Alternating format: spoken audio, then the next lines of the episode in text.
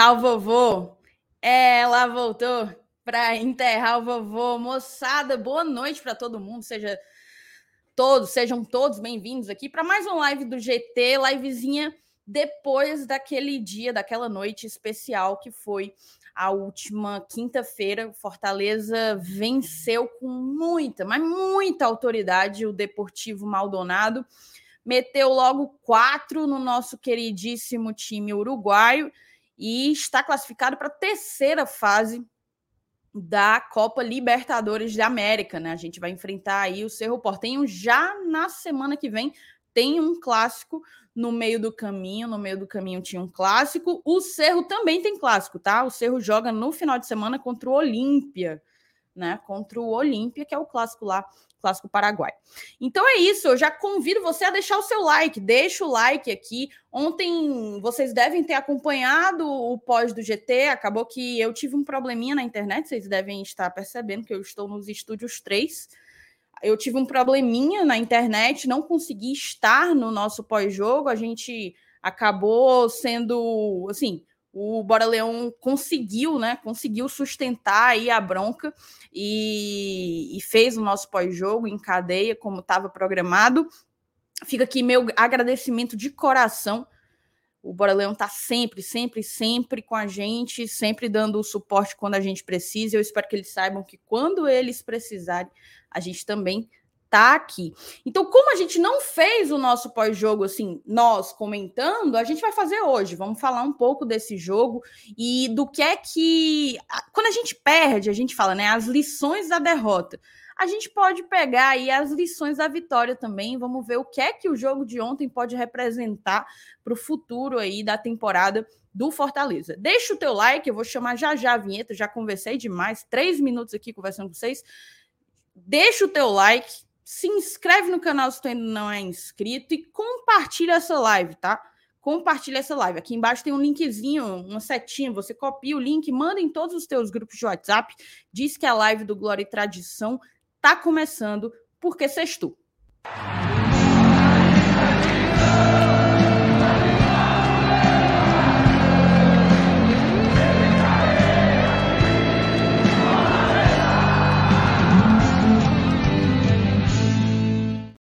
Boa noite, meninos! Opa! Boa noite, boa noite, boa noite todo mundo. Olha, Lilson, boa noite, Thaís, boa noite, amigos do chat. Caramba, que noite, viu? Assim, para quem conseguiu dormir, né? Teve que dormir e acordar cedo. Eu, pelo menos, aqui tô um zumbi, sabia, Thaís, Elenilson? Tô aqui tentando aqui, mas eu acho que não tem nada que possa fazer a gente ficar mais em pé do que o Fortaleza, tá? Porque se tem um, um dia inesquecível, acho que foi o dia de ontem, uma noite para a gente nunca, nunca, nunca apagar da nossa história. Eu acho que foi assim muito importante a gente precisar de uma vitória com V maiúsculo numa Copa Libertadores da América. Claro, a gente teve a oportunidade de vivenciar uma vitória em casa no passado, foi contra a Alianza Lima. Faltava aquele jogo, né, para o torcedor chegar no estádio e se encher de orgulho e se, e se encher de paixão por esse time, seja na hora de cantar o hino no início, seja em momento de apoiar durante o jogo, é, minutos antes do primeiro gol, a torcida cantando, não parando de inflamar, e a gente faz 1 a 0 volta para o intervalo, um segundo tempo inteiro de, de grande apoio, suporte, e últimos 10 minutos fulminantes desse Fortaleza, que é uma máquina. Esse Fortaleza, quando tem sintonia, quando consegue esse combustível, porque assim, só para terminar a introdução bem, bem ligeiro, eu acho legal quando a gente vai com cinema, a gente assiste um filme, assiste uma obra como, como assim, gigante e tudo mais, nós somos só espectadores, né? A gente só tá lá parado, assistindo ao espetáculo e não pode interferir nisso. O torcedor do Fortaleza que vai ao estádio, ele é parte da história. Ele é personagem dessa história. E eu acho que o que foi presenciado e testemunhado por 52.502 pessoas ontem é algo que deve ser guardado na memória de cada um que esteve presente na arena. E quem não esteve também, que participou, que torceu, que espalhou o espírito de ser Fortaleza do da Europa, da América do Norte, do Hemisfério Sul, do Hemisfério Norte, enfim, não importa. O torcedor do Fortaleza se sentiu orgulhoso demais. E eu acho que o significado de ser Fortaleza foi representado após o apito final daquele jogo. E eu fico muito feliz, mas muito feliz que a gente pode contar uma história tão bonita de Libertadores como a gente viveu ontem. É aquela coisa, Thaís. Ninguém pode tirar. Ninguém pode tirar isso do Fortaleza, porque o Fortaleza conquistou por si só. E a gente tá aprendendo a se contentar com isso, tá, Thaís? A gente tá aprendendo a se contentar com isso. Não é um elogiozinho na televisão, não. Não é uma palavra bonita, não. Não é uma frase que a gente vai pegar e se apegar a isso, não. O torcedor do Fortaleza sabe o que, que faz dele algo gigante. E é isso que a gente vai sempre valorizar. E é histórias como a de ontem que a gente vai esperar reprisar, reprisar, reprisar. Porque é isso que esse clube é. Gigante. Perfeito. Boa noite, seu Lenilson. Seja bem-vindo. Boa noite, Thaís. Você também, viu? Seja bem-vinda de volta aqui. obrigado, obrigado. Boa noite, meu amigo FT. Cara, assim, é interessante, né? Foram quatro gols e, e, e, coincidentemente nós temos, a partir de agora, garantido quatro jogos internacionais aqui na Arena Castelão. No mínimo, agora em 2023, né? Quatro aqui, mais quatro fora. Então, a gente se a gente tem que se preparar que agora é que a história começou a ser escrita, a história de 2023 começou a ser escrita de uma forma internacional. Né? Foi o primeiro passo. Independente do que aconteça, um confronto contra o Cerro Porteño, nós temos uma fase de grupos pela frente, ou de Libertadores ou de Copa Sul-Americana, uma luta pela, por uma classificação com jogos empolgantes e tensos. Né? É, o jogo de ontem não foi tanto tenso porque o placar reflete uma superioridade que o Fortaleza soube traduzir. Mas, enfim, foi um placar que foi construído já no finalzinho do jogo, né? A, a, a, a tranquilidade em si. Mas é, faz parte do jogo, né? O jogo tem 90 minutos e muitas vezes a gente já chorou aqui por ter deixado escapar resultado na reta final de cada partida. A gente vai falar um pouco ainda sobre isso, né? E sobre outros assuntos aqui na live, mas só para dar aquele pontapé inicial e a gente preparar o coração aí, porque tem, muito, tem muita emoção pela frente ainda nesse ano de 2023. Perfeito. Assim, falando um pouco do que. comentando em cima, na verdade, do que vocês falaram, quando a gente se classifica para um torneio do tamanho do, de um Libertadores, é, vem muitas coisas com ela, né? A gente brinca, a gente provoca, alimenta a rivalidade, Libertadores, sou eu quem vou. Mas nós, como torcedores, a gente escreve histórias que, pelo menos até hoje, torcedor de time nenhum nesse estado viveu, sabe como é, sente o sabor, sabe? Se classificar para a Copa Libertadores, dá ao Fortaleza visibilidade, dá. Dá ao Fortaleza dinheiro, muito importante dá ao Fortaleza bagagem técnica, né? bagagem esportiva, mas dá ao seu torcedor vivências como as que eu li aqui no chat. Ah, eu vou contar sobre a noite de ontem para os meus netos. A Libertadores ela é uma competição que dá isso. Poucas são as competições no mundo que têm essa magia né? Que proporcionam isso ao seu torcedor. E o Fortaleza, pelo segundo ano seguido, vive isso. Eu ontem estava, fiquei muito feliz, muito feliz com o resultado, mas fiquei com o coração muito apertado por não estar tá em, na arena, né? Para quem ainda não sabe, eu estou em Belo Horizonte e ficarei aqui é, até o final do, do mês de março. Então também vou perder o jogo do Cerro. É... E eu fiquei com o coração muito apertado, porque eu lembro como foi a nossa estreia contra o Colo-Colo, sabe? Eu lembro. Tu foi pelo menos ver o cara bobo, não? Não, fui não, mas eu vou tentar ir para o Milionários. É... Eu lembro da energia da torcida na arquibancada na nossa estreia na Libertadores contra o Colo-Colo. Eu lembro do que a gente fez contra o River Plate lá na Arena Castelão, naquele 1 a 1 em que merecíamos ter saído vencedores.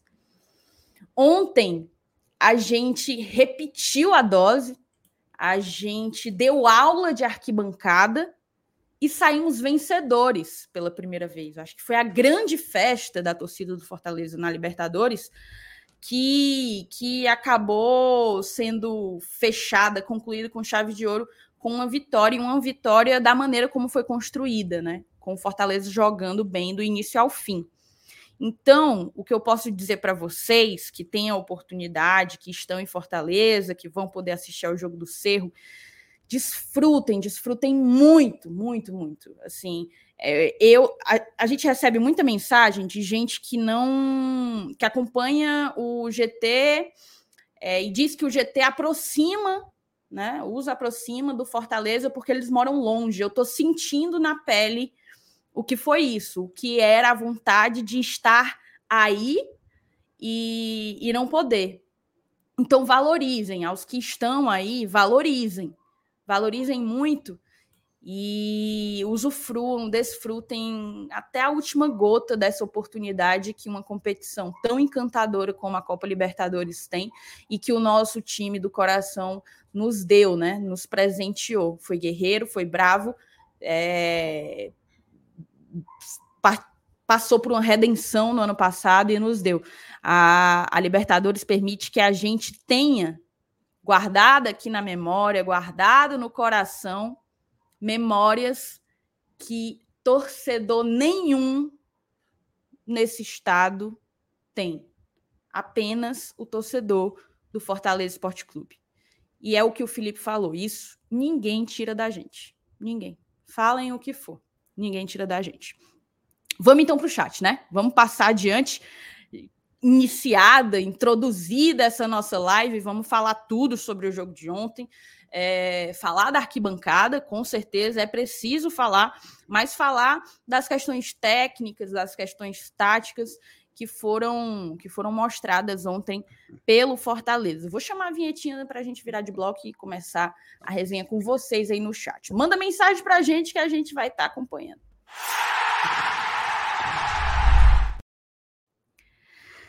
Simbora, ó, o José Cardoso, ele chegou aqui. Boa noite, bancada. Pergunta de prova: qual foi o melhor jogador do Lion em campo ontem? Vamos uhum. falar? Mas assim, ah. sem justificar, só o nome. Aí depois a gente, a gente no bloco fala, né? A gente justifica. Eita. Felipe Miranda. Thaís. Carlos Alexandre. Elenilson Dantas. Galhardo. Que, que curioso. Nós teremos três nomes aqui. para mim, para mim, Tomás Poquetino. Então nós uhum. temos aqui três é, lembranças. Mas é como ele, né? ele, ele, falou, é como o José Cardoso falou, é pergunta, pergunta de prova mesmo. Porque assim, você tem muitas opções. Essas, essas duas que, que vocês ser, falaram teria aí. Que ser, teria que ser uma pergunta discursiva, né, Selenils? Não é, dava para ser, não dava para ser múltipla escolha, não. Teria que ser discursivo. Então a gente tem aqui e... Tomás Poquetino, Caio Alexandre e Thiago Galhardo, os três. Que, o Everton falou o Tinga aí eu, também. E eu, po, eu, posso ser, né? eu posso ser bem sincero, eu consigo ver facilmente o Galhardo ou o Poquetino sendo eleito o melhor em campo e sem contestar. Eu consigo entender o porquê que o que cada um de vocês escolheu essa, é, eles como opção. É, vai ser até interessante quando a gente começar o debate, porque é, é incrível como houve uma sintonia muito grande ontem, né? Todo mundo, todos os jogadores do Fortaleza, pareciam que estavam assim é, se comunicando mentalmente durante a partida. Principalmente naquele final de segundo tempo, que eu acho que Fortaleza foi talvez a, uma, uma das apresentações mais avassaladoras que eu vi de um clube de futebol nos últimos, nos últimos tempos, pelo menos nos últimos meses. E olha que a gente teve uma Copa do Mundo recentemente, tudo mais, eu entendo. Mas eu digo de clubes, né? Futebol de clubes. E foi algo extraordinário aquele, aquela reta final de jogo. Então vai ser bacana quando a gente for discutir, porque eu quero ver o argumento de vocês dois e eu acho, e eu já tenho certeza que vão me convencer, tá? Eu não vou abrir mão do Carlos Alexandre, mas vocês vão me convencer que ambos, tanto claro. Galhardo como o Pochettino, é. merecem também ser eleitos melhores em campo. Perfeito, vamos embora então. O próximo. Ó, a galera falando bem da minha internet, que não é minha, né? É do Airbnb em que eu estou. Só assim, só assim. E o pior, eu tô aqui ainda com um setup, com uma estrutura meio Comprei o, o ring light, porque estava muito escuro, sem ele fica fica bem ruim de fazer live e tal. Comprei o ring lightzinho, trouxe o meu microfone, trouxe a minha a minha webcam tá começando a arrumar aqui o negócio. A internet tá tinindo, então, pelo menos por um mês, vocês não vão me ver passando perrengue aqui com conexão, com exceção de ontem, mas ontem o problema foi no prédio todo. Vamos seguir. Talita Lima, boa noite, ETzinho. Cheiro para todos da bancada. Time fez a partida perfeita ontem. Eu acho que foi, não sei se foi uma pergunta ou uma afirmação mas acredito que foi uma, uma, uma, partida que pode, pode ser colocada como perfeita. Não levamos gol, fizemos muitos e jogamos bem, né? Jogamos, uhum. é, performamos muito bem. É, nada nada a, a apontar na, no jogo de ontem. E sabe algo interessante, Thaís, que eu achei, né? principalmente no primeiro tempo do Fortaleza, porque às vezes estava é, ocorrendo da gente enfrentar equipes assim mais fechadas, né? e o time acabar perdendo meio que a cabeça, o time, o time acabar meio que perdendo foco, a gente não conseguir imprimir nossa, nossa forma de jogo. Mas ontem o Maldonado, no primeiro tempo, segurou muita bola, fez muita, muita cera, é, o goleiro demorando para bater tiro de meta, a Maca entrou em campo em duas vezes, pelo menos duas oportunidades, e eles não, não necessariamente saíram por ela. A Maca entrou e saiu só para gastar tempo. E eu achei muito bacana que a gente não pilhou a gente não ficou nervoso. O time parece que manteve a cabeça e o foco 100% no lugar. Isso foi bem diferente de quando o Fortaleza encarava em algumas situações de jogo, onde alguns adversários pareciam segurar, a gente não sabia muito como proceder. Isso aconteceu, se não me falha a memória, não estou dizendo que aconteceu nessa partida porque saímos vencedores, mas eu não, eu não, eu não, se eu não me engano, foi contra o Campinense. Agora tá me faltando, tá me faltando lembrar qual adversário. E que o Fortaleza pressionava, pressionava, só que aí parecia que algo não estava no lugar. Parecia que faltava algo para a gente conseguir sair e fazer um gol, ou pelo menos manter o jogo dentro do equilíbrio necessário. Ontem deu certo. Eu acho que uma, isso é um grande ponto que a gente pode discutir daqui a pouco, porque eu acho que demonstra evolução. Eu acho que demonstra uma certa maturidade para a gente encarar situações de jogo como essa. Perfeito, vamos seguir, passando adiante. Vini colocou: não vou mentir. Quando eu vi que o vídeo de amanhã não seria gravado para comentar rapidamente o jogo de ontem, eu imaginei que todos os membros estavam em coma, em coma alcoólico. O Marcenato já não bebe, né? O, o Felipe também não. Nem o FT. Não. Pois é, o Felipe também não. Eu não estou aí. Então, Vá com só calma, restou, Vini. Só restou para tu, respeito, Tenha respeito pela, pela mídia especializada, viu? Evaldo Miranda, pai aí do Felipe, boa noite, amigos do GT. Ontem foi um show de bola do nosso Lion. Vamos por mais. Valeu, seu Evaldo. Guilherme, fala bancada. Vocês viram que no post do Brasileirão, com o resultado do Fortaleza, colocaram como pré-Libertadores e no do Atlético colocaram Libertadores da América. Eu não vi isso. Não vi isso. Isso aí eu, eu até pesquisei. Eu até favoritei a mensagem do Guilherme, porque eu vim aqui a, no perfil da, do Brasileirão do Twitter. E, cara, é, acho que assim, acontece erros. Natura, isso é natural de acontecer algum erro em uma publicação, mas. Até porque são posts escritos por pessoas diferentes, né? Mano? É, eu, eu entendo a observação dele. Assim, pra gente que gosta de ser mais nitpick e tudo mais, é natural a gente ver um errozinho desse e chamar a atenção, né? Mas eu entendi qual foi o seu ponto aí do que você quis dizer, viu, Guilherme? Mas acho que foi só algo, algo assim, natural. Não, é, eu particularmente não tinha visto, mas uma coisa que, que eu vi em alguns cantos e que está é, tecnicamente equivocado, tecnicamente errado, é, por exemplo, segunda fase da pré-Libertadores. Não é. Ou você fala que é a pré-Libertadores, ou você fala que é a segunda uhum. fase da Libertadores. Na verdade, é. Exatamente. Porque a primeira Entendeu? a gente nem participou, então, né? Exatamente, a primeira a gente pulou, né? Então a gente entrou já na segunda e tem aí a terceira pela frente, mas já estamos garantidos na fase de grupos de alguma competição continental esse ano. A gente só vai definir lá no Paraguai se será contra. se será na Libertadores ou na Sul-Americana. Guilherme. Ah, não, aqui o do Guilherme eu já tinha lido. Rafael Arouche, noite memorável, um dia para falar para os meus netos quando for idoso. Tá aí, foi o comentário do, do Rafael que eu tinha visto. E, e, e que foi exatamente. Foi coisas como essa que o Fortaleza proporcionou ao seu torcedor ontem.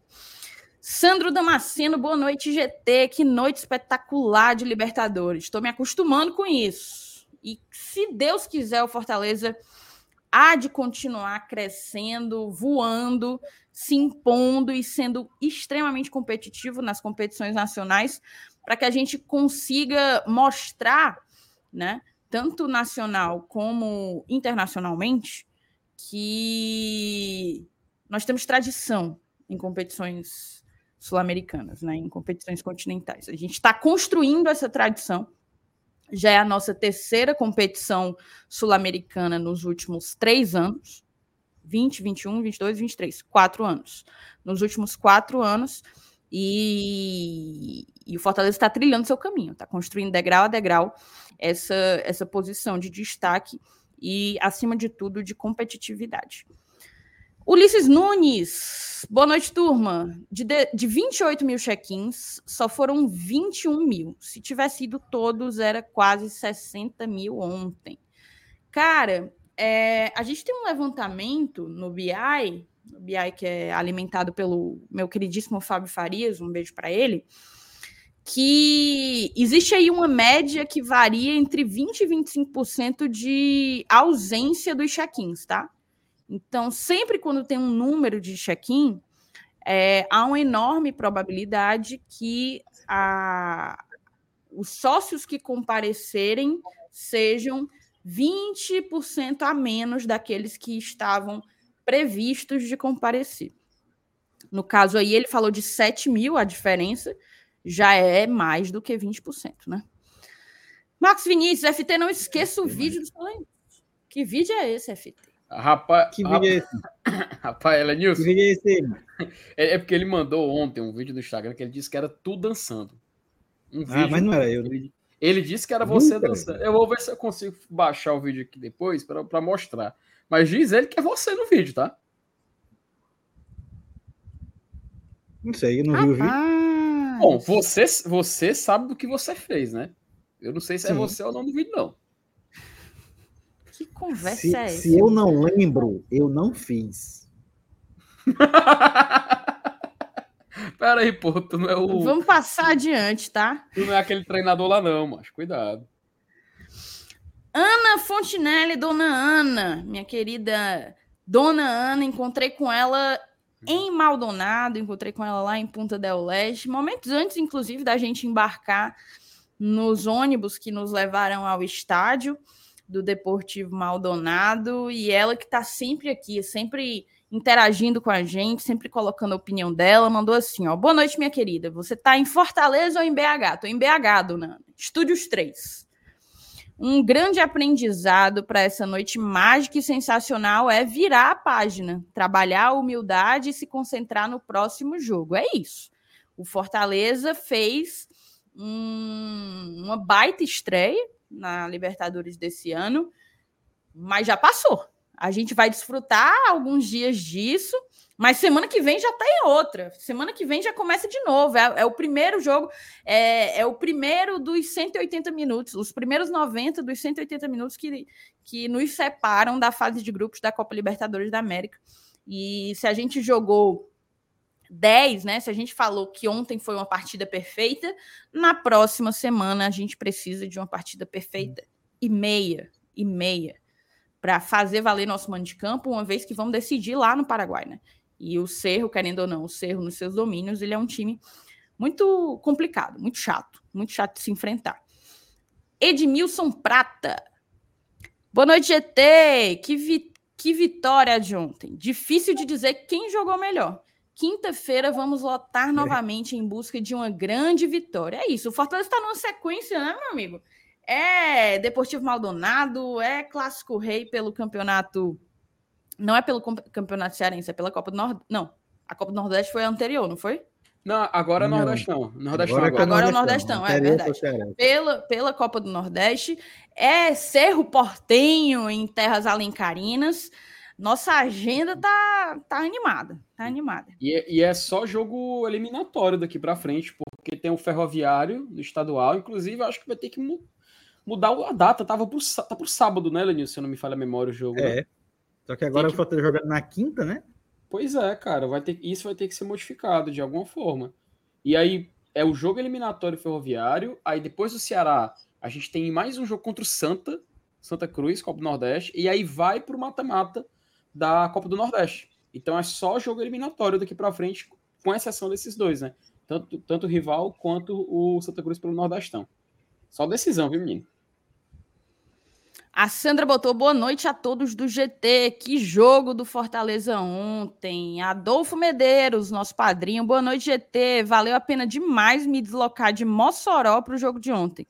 Além do banho de chuva na chegada e saída do estádio. Temos história para contar. Temos, temos. Foi mais uma, muita. mais uma história, Adolfo. Fernando Calado, que de Calado não tem nada, só tem o um nome, né? Boa noite, povo tricolor. Ontem, além da vitória gigante, ainda encontrei Saulo e Marcenato, personalidades tricolores únicas. É. A vitória Ovanta, gigante viu, é um fato bom. a vitória gigante foi, foi, o único, foi o único fato bom aí dessa frase, viu, Fernando? É, é aquela coisa, né? Não sei se, não sei se foi muita vantagem, não, esse, é. esses encontros aí. Ana Fontinelli, de novo, concordo integralmente com o Felipe. É um jogo histórico para a gente contar para as nossas gerações. Precisamos nos encontrar. Tem os cupcakes dos esperando. Tu já comeu o cupcake da dona Ana, Felipe? A Ana a, a dona Ana falou ontem no, no, no, no Instagram, quando eu fui ver, ela tinha mandado a mensagem. Eu já estava lá dentro da arena já. E aí tem, eu tentei, vamos tentar combinar com ela para ela entregar quando a gente for trabalhar ali na cabine. Porque é bom que serve pra gente levar lá pra é, cima. E ela fica ali naquela área da entrada dos camarotes, assim. Ela espera o time chegar, sabe? Uhum. É bom que fica é, legal para então quando é a gente for lá. encontrar mesmo. É, a gente for lá pra cima e leva, a gente come lá, lá, lá, no esquenta, a gente mostra lá ao vivo e tudo mais. E agradecer a, a dona pela, gran, pela grande disponibilidade também, né? Porque é muito bacana a gente ver um gesto como esse, viu? Então, um abraço de coração, Viana. E vamos combinar para levar lá para cima, porque eu tô querendo muito provar esse cupcake, viu? Eu tô morrendo de fome aqui, agora que falou. Já tá pedindo para entrar na escala, né? Minha Nossa Senhora, eu quero comer, mano. João Márcio, boa noite, GT Tricolores. Thaís estava sumida. Ontem foi uma noite histórica para gente. Esse jogo de ontem ficará na nossa memória para o resto das nossas vidas. É isso aí, João. Tava sumida, mas não tô mais não. A João Carvalho se tornou. Na verdade, ele não se tornou membro, porque ele já foi. Ele já foi membro da gente. Ele está aí refazendo o seu membro, acredito eu, renovando. Confirma aí para mim, João, se é uma renovação, beleza? E ele até comenta aqui embaixo, ó, ele fala que o Maldonado ele não é tão ruim quanto, quanto se fala, né? O Fortaleza fez o jogo ficar fácil. O próprio Thiago Galhardo, no final da partida, na entrevista que ele deu ainda ali no campo, ele falou assim que o placar não tinha, não, não dizia o que tinha sido o jogo. Eu discordo dele, mas o que ele quis dizer é que foi um jogo muito brigado, né? Eu acho que não, eu acho que a, a superioridade técnica do Fortaleza ela ficou clara, patente desde o primeiro minuto. Sim. E não à toa o Fernando Miguel praticamente como mais de 21 mil sócios torcedores, assistiu à partida de onde ele estava, né? Então, o Maldonado, cara, vamos lá, certo? Eu acho, eu vou discordar um pouco do Ajun. Eu acho o Maldonado um time um time frágil. Eu acho ele um em comparação com o Fortaleza, eu, eu acho o Maldonado um time frágil. Essa semana pediram para fazer uma escadinha aqui, a gente fez. Faz aí a tua aí. Maldonado, Esporte e Ferroviário. Foi mesmo, pediram. Foi. Esporte Maldonado Ferroviário? Ou Maldonado Esporte Ferroviário? A resposta, Laís. Fica a dúvida aí. Não, a gente, a, gente, a gente, concordou, foi unanimidade no dia, não foi? Foi. Qual foi? Qual foi a unanimidade? Maldonado, Mal... Esporte, Esporte, Ferroviário. Quem que tava no rolê aí? Era eu e tu e MR, né, Lenilson? Era. Pois é, é, fica, eu, eu tenho essa, essa dúvida entre o Maldonado e o esporte. Mas eu acho que é um time frágil, certo? Tecnicamente frágil, é, mais arrumado. Ele não está na Libertadores à toa. Ele se destacou no seu no, no, na competição nacional dele e, e não está na Copa Libertadores à toa. Mas sim, o Fortaleza mostrou o contrário do que tinha mostrado uma semana antes lá no Uruguai, né? É, aquele Fortaleza de ontem é o que a gente sabe que esse time consegue jogar. E eu vou trazer essa discussão aqui. Aquilo ali é o que o Fortaleza, esse time, montado como foi, com a folha que tem, aquilo ali é o que eu sei, nós temos que saber que o, o Fortaleza é capaz de jogar. A partida que a gente fez lá em Maldonado, é, a gente enfrentou algumas adversidades ali. O Maldonado, dentro de casa, ele estava muito organizadinho, muito fechadinho, organizado, jogando por uma bola. E o Fortaleza estava muito nervoso. Então, eu acredito que foi muito mais demérito nosso do que propriamente mérito deles a gente ter saído de lá com o 0 a 0 ainda para definir a partida no, no jogo de volta. Mas o fato é que, que isso é Libertadores, cara. E, a, e o espírito de Libertadores, a galera joga de um jeito diferente. Se a gente acha que os nossos atletas encaram a Libertadores de um jeito diferente, a gente tem que ter a percepção de que os outros também, os adversários também, né? Então, independentemente da diferença técnica que separa um e outro, a gente tem que entender que o futebol não é dois mais dois e que a gente está disputando a maior competição de clubes do continente. A segunda, se a gente contar o Mundial, a terceira maior competição de clubes do mundo, né? Então, então o que o Fortaleza não fez não foi pouca coisa, independentemente da fragilidade do adversário. O Marco Duarte, minha filha faz 10 anos. Minha filha faz 10 anos hoje. Presente maravilhoso que nosso leão deu para ela. A menina só tem 10 anos e já tem quatro partidas de Libertadores em loco. Histórico, inesquecível e motivo de muito orgulho. Valeu, valeu, Marco. Um grande abraço para você e para sua filha, tá? Felipe, eu vou te pedir para tu seguir aí um a, pouco a gente com chega à conclusão que a gente chega à conclusão que eles faltaram um, né? Quatro Opa, jogos? Essa, sua, essa É. foi a quinta, né? Foi. Algum não conseguiu ir. É, é normal. algum mas não mesmo conseguiu ir. quadro- Ou então a- algum ela não conseguiu ir, né? Também não é, É, muito fácil. Criança tem escola no dia seguinte, tem- às vezes o jogo é muito Teve- tarde. Ano- Ano passado teve um jogo às 19 horas também, que atrapalha o horário. Ano passado foi, foi chato, cara. Cara, aquele jogo contra o River às 7 da noite foi um crime, cara. Não era pra ser tão tarde. Mas vamos continuar aqui, né? O Rafael Araújo também se tornou membro do GT. Rafael, muito obrigado, cara. A gente agradece demais aqui sua nova associação, sócio torcedor do GT, viu, Alenilson? Rafael, agora. Agradece aí a associação. Fique à vontade para interagir com a gente no chat.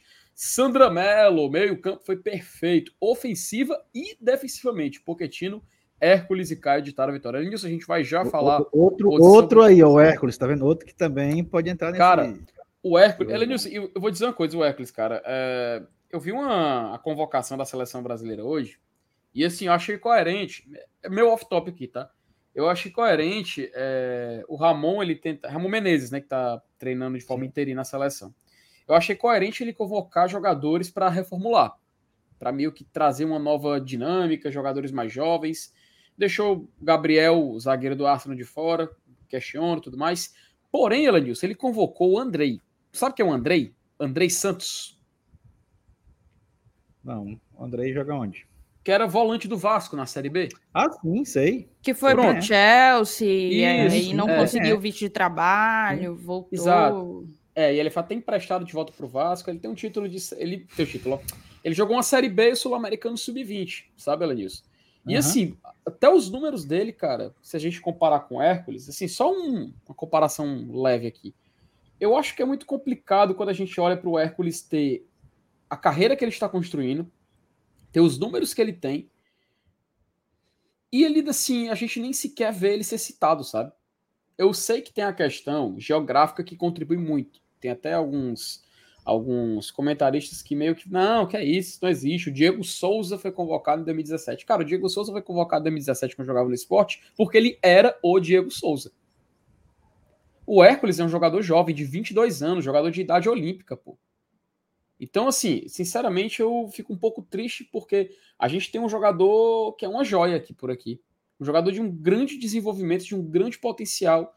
Eu não tô dizendo, Elenilson, que era para ele ser convocado, tá? Não tô dizendo aqui que era pro Ramon ter convocado ele, não tô dizendo isso, não. Deixa, deixa mas, assim mesmo.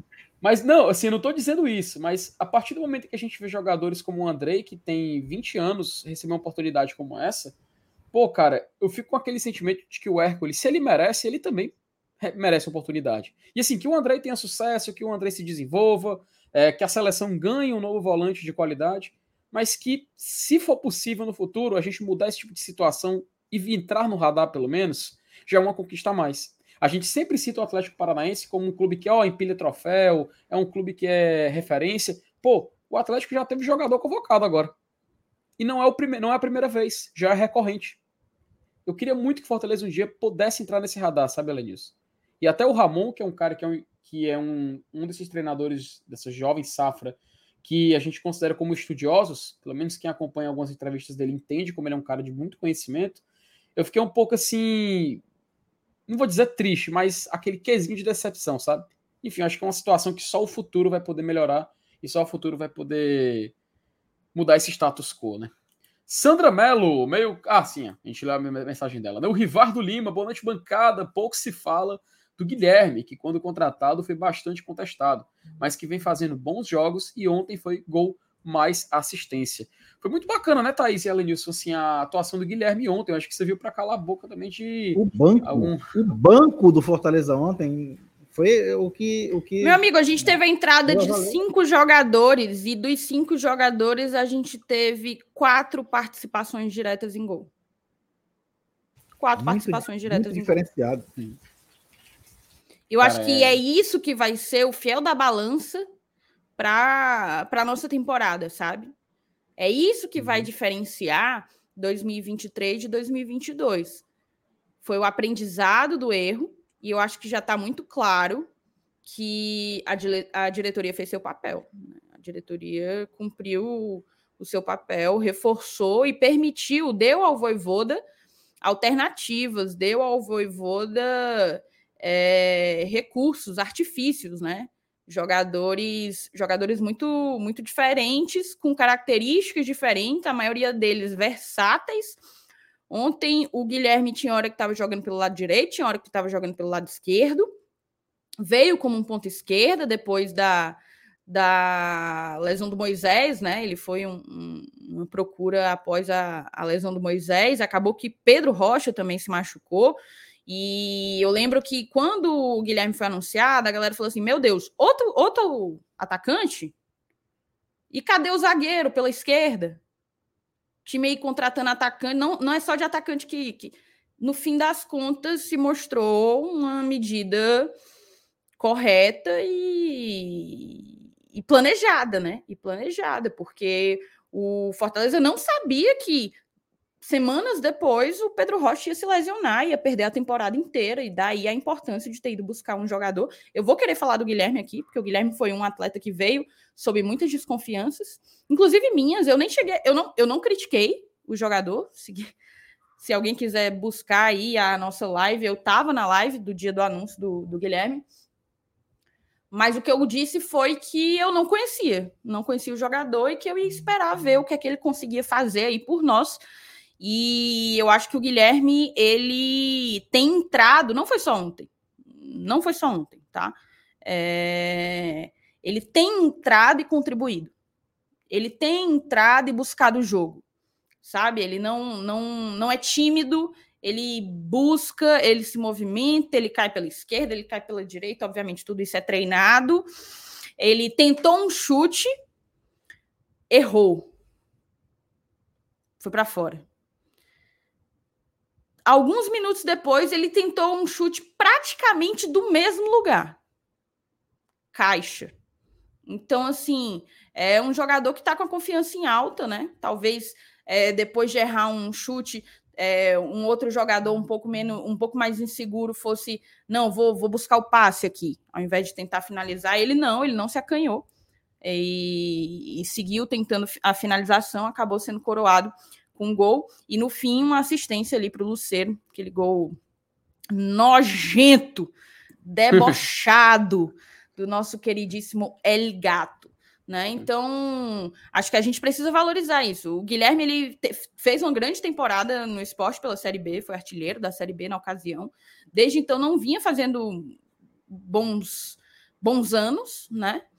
boas passagens pelos times em que, em que jogou, mas está tendo aí a chance, a gente sabe do quanto a qualidade do Voivoda pode ser um diferencial no desempenho do, de um atleta, né? Não foi um, nem dois, nem três jogadores que a gente viu ser recuperado pelo nosso treinador. E que o Guilherme seja mais um. Tá mostrando muita vontade e tá sendo efetivo, né? Ele tá buscando o gol, tá contribuindo e isso é muito importante, principalmente diante da nossa situação agora. O Pedro Rocha vai perder a temporada. O Moisés está voltando, é verdade, mas Pedro Rocha vai perder a temporada. Então, a gente precisa de, de jogadores como o Guilherme, a gente precisa que o Guilherme esteja com confiança e vamos dar essa confiança para ele. Vamos seguir aí nas mensagens, Felipe? Opa, vamos lá, vamos dar seguimento aqui, né? O, ah, o Rivado a gente leu aqui. Marcelo Martins, boa noite GT, uma maravilha a gente debater demoradamente quem foi o melhor jogador de uma partida de Libertadores. É muito prazeroso, né, Marcelo? Porque a gente, assim, existem algumas situações de pós-jogo em que quem foi o melhor em campo? Aí é até óbvio a resposta, né? Geralmente a gente acaba se repetindo. Mas diante da partida de ontem, realmente é muito bom a gente ver essa diversidade na hora de escolher quem foi o melhor da partida. Vamos debater daqui a pouco mais essa questão dos atletas. Alexandre Machado. Thaís, conseguiu liberar o meu cadastro lá na fonte dos Los, ah, ah, do meu cadeado lá na fonte de Los Candados en Montevideo? Cara, a fonte de los can... Fuente de los Candados, né? É uma fonte. Tem muita coisa assim, né? Espalhado pelo mundo, mas é uma fonte em que a galera prende o cadeadinho com as iniciais do, do seu amor e etc. Aparentemente aí o Alexandre ele se prendeu a algo do qual ele quer se livrar. Então, mas não, não, não, não consegui lhe liberar, Alexandre. Acho que você vai ter que ir por lá procurar e, e ver se se quebra esse cadeado. Eu queria, na verdade, eu queria ter colocado um cadeado lá, entendeu? Eu só não tenho o boy ainda. Mas eu queria é, é, é ter tipo passado por lá. De, então, eu queria ter passado por lá e deixado meu cadeado.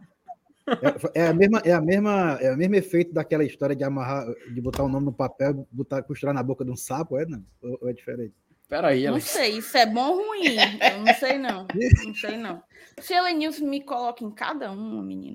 Pai, minha, segue aí, passa adiante. Minha Nossa Senhora, meu Deus. Tarcísio Miranda Cordeiro Júnior. O time em campo jogou muito e a torcida mais uma vez deu show. Quem é de fora fica besta. Pois é, Tarcísio. Também acho que vale a pena a gente comentar daqui a pouco um pouco da repercussão dessa vitória, que eu acho que foi bacana, né? Oi. Por, por, falar em Libertadores, o, o, a data do sorteio mudou, né? Acho que é, já falou sobre isso, não, né? Opa, não, cara, fala, fala ainda não. Vai ser dia 27. Mas vamos falar, vai ter Saiu? tempo, vai ter tempo. 27 agora, mudou de 22 para 27.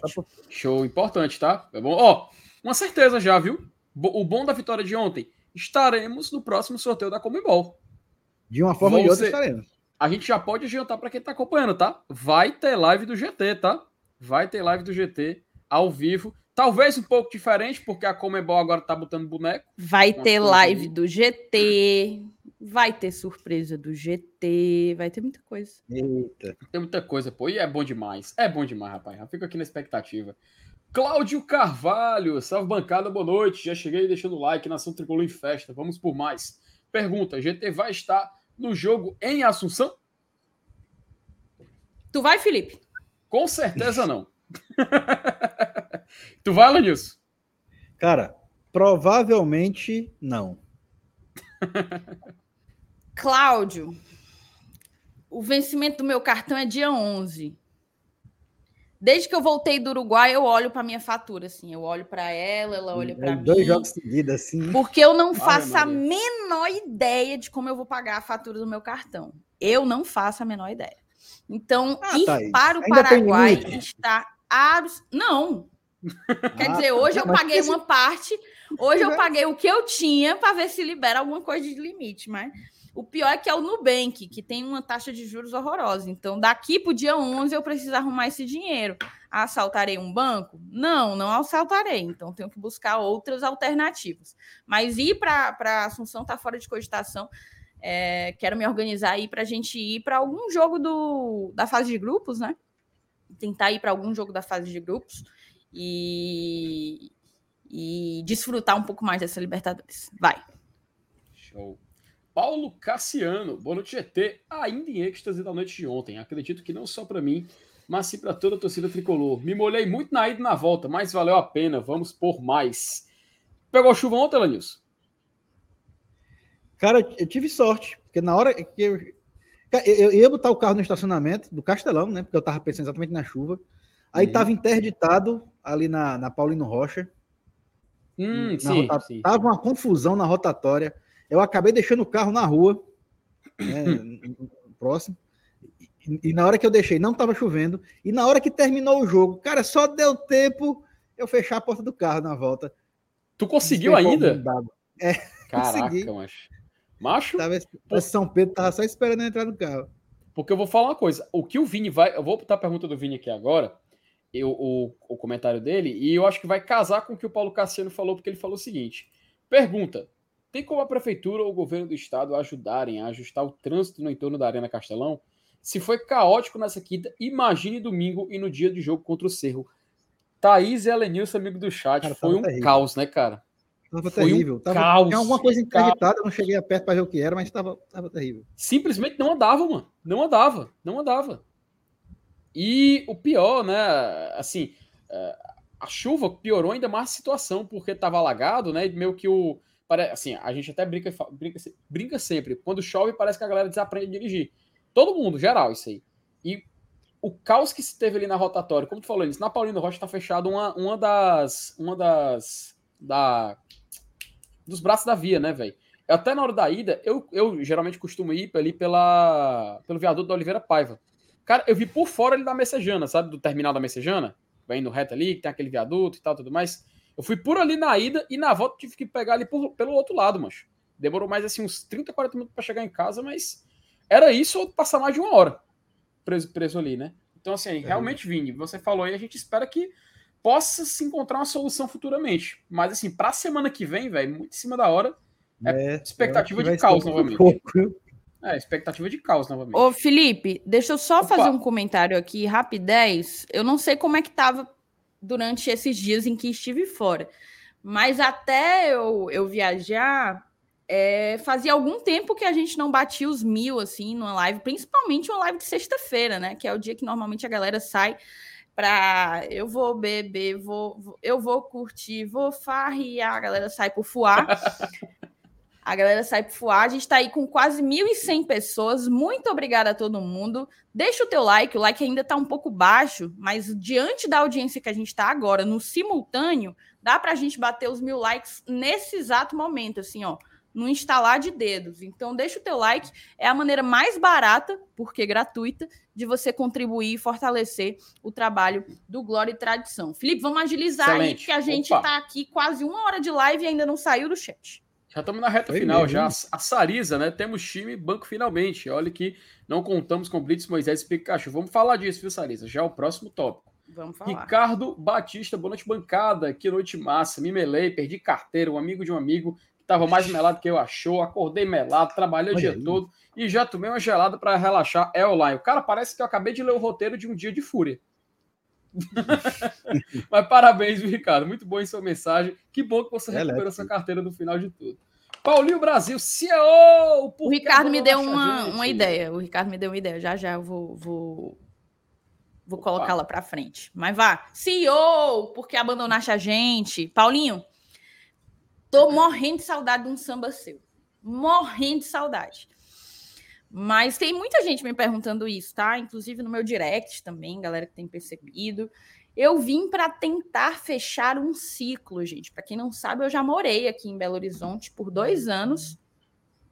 É... Inclusive, estava até conversando com o Edu, Edu Rocha, que é padrinho do GT.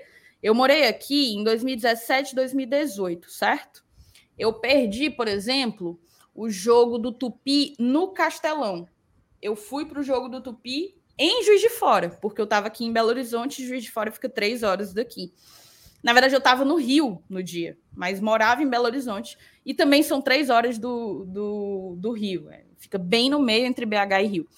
É...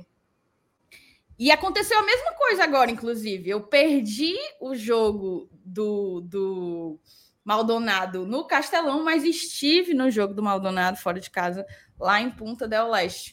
E é muito, muito duro, sabe? Tipo, durante a, a 2018, que foi a nossa campanha de, de, campeões da Série B, né? O nosso título nacional. É... Eu perdi quase todos os jogos em casa. Só que tava ok, entendeu? Para mim, eu tava lidando bem com isso. É, o Glória e Tradição ainda não existia, né? E o Glória, tem gente que fala, ah, vocês aproximam a gente do Fortaleza. Vocês aproximam a gente do Fortaleza também, sabe? Estar aqui com vocês todos os dias faz com que a gente respire Fortaleza o tempo inteiro, o tempo todo. Eu queria assim que eu tivesse um contador de quantas vezes eu falo Fortaleza por dia. Eu tenho certeza que são mais de 10 por dia. Tenho certeza absoluta. Então, tá muito diferente estar aqui, ainda bem que é só um mês mas está muito diferente estar aqui nesse atual momento em que eu respiro, é, respiro Fortaleza, eu sou rato de estádio. É, e, e, se eu fizer uma comparação do, de como eu me sentia quando eu morava aqui em 2018 e perdi a Série B, tá entendendo? É, é bem, bem mais duro, bem mais duro. Mas estou voltando, já já passa. Março vai passar voado. E rezem por mim, tá, gente? Eu tô, como eu falei para o Paulinho aqui, eu vim para cá para tentar encerrar um ciclo muito importante na minha vida e eu preciso muito da torcida, da oração e das boas vibrações de todo mundo que, que me quer bem, tá bom? Vamos seguir, passa adiante. Ah, inclusive, agradecer, aproveitar aqui o, o Paulinho e esse tópico BH, para agradecer ao meu querido Judge Yuri Pinheiro, tá? Que foi para o jogo aí, né? O jogo ontem do, do Maldonado está voltando amanhã para Belo Horizonte e está trazendo o meu kit de sobrevivência, porque quando eu vim para cá, eu não vi, eu vim para passar 10 dias. Eu decidi ficar aqui depois, no decorrer da coisa. E aí eu não trouxe nada, eu, eu vim com a mala para passar 10 dias. Então ele já peguei algumas coisas, a Pri encontrou comigo no Uruguai, levou algumas coisas para mim, mas o, o, o Yuri ele está me trazendo o meu kit de sobrevivência, cujo elemento mais importante é a minha cuscuzeira. É muito difícil de achar cuscuzeira aqui, Felipe. Você não tem ideia. É? Na verdade, é difícil de achar até o flocão para fazer o cuscuz. Mas em Minas Gerais, sério? É difícil? Te juro, pô. Te juro. Te juro mesmo. Pô. E aí o, o Yuri tá trazendo a minha cuscuzeira e outras cositas mais, mas a, o principal, a única coisa que ele não pode perder é a cuscuzeira. Mas vamos lá, passa adiante. Ah, vamos só aproveitar, que tu, só aproveitar que tu agradeceu o Yuri, tá? E só agradecer a galera do Leões do Piauí. Pô, galera ontem me presenteou, pô, com um copo do Leões do Piauí. Nó, bonitão, hein? É muito, ó, baseado na camisa deles. Eu achei, não sei se dá, se dá para ver aqui mais de perto, de, os detalhes aqui e tudo mais muito bacana. Também me presentearam com boné oficial aqui, ó. Não, menino. Muito bacana. Então, eu queria agradecer a turma. A turma compareceu ontem na arena. É, tava lá, eu tava no setor, tava ali em cima tudo mais. Os caras jogaram simplesmente, pô. Eu fiquei, fiquei assim, todo cheio, fiquei morrendo de vergonha também. Eu, Caraca, eu mereço mesmo, obrigado, tá? Eu agradeci. Até marquei eles lá no Instagram, mandou um abraço pra turma lá do Leões do Piauí. Gente boa, fez esse esforço para vir pro jogo aqui contra o Maldonado. E eu espero ver eles no jogo contra o Cerro. Se não vier, vai fazer uma falta grande. Porque, sinceramente, eu gostei muito da presença lá, galera, gente boa. Então, um abraço para a turma do Leões do Piauí. Foram pé quentes. O Thiago falou aí, realmente. Foram pé quentes. Então, que venham no próximo também para ajudar a gente no próximo jogo.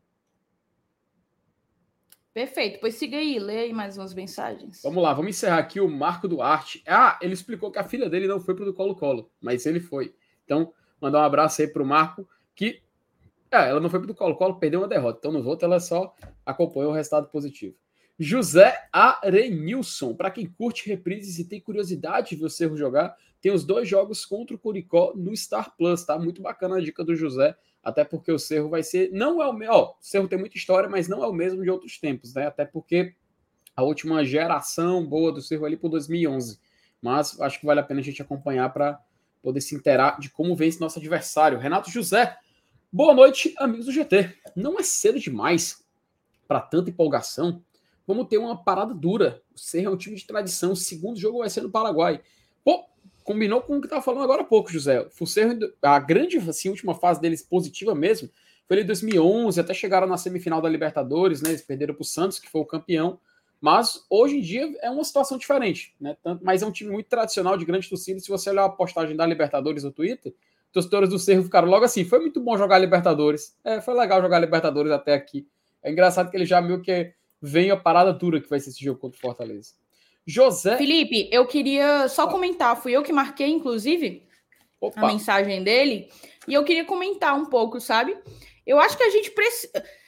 Eu acho que tirar do torcedor o êxtase, principalmente num dia posterior, o dia imediatamente seguinte a, a uma vitória do tamanho da que foi a de ontem. Tirar da gente o direito de, de se emocionar, né?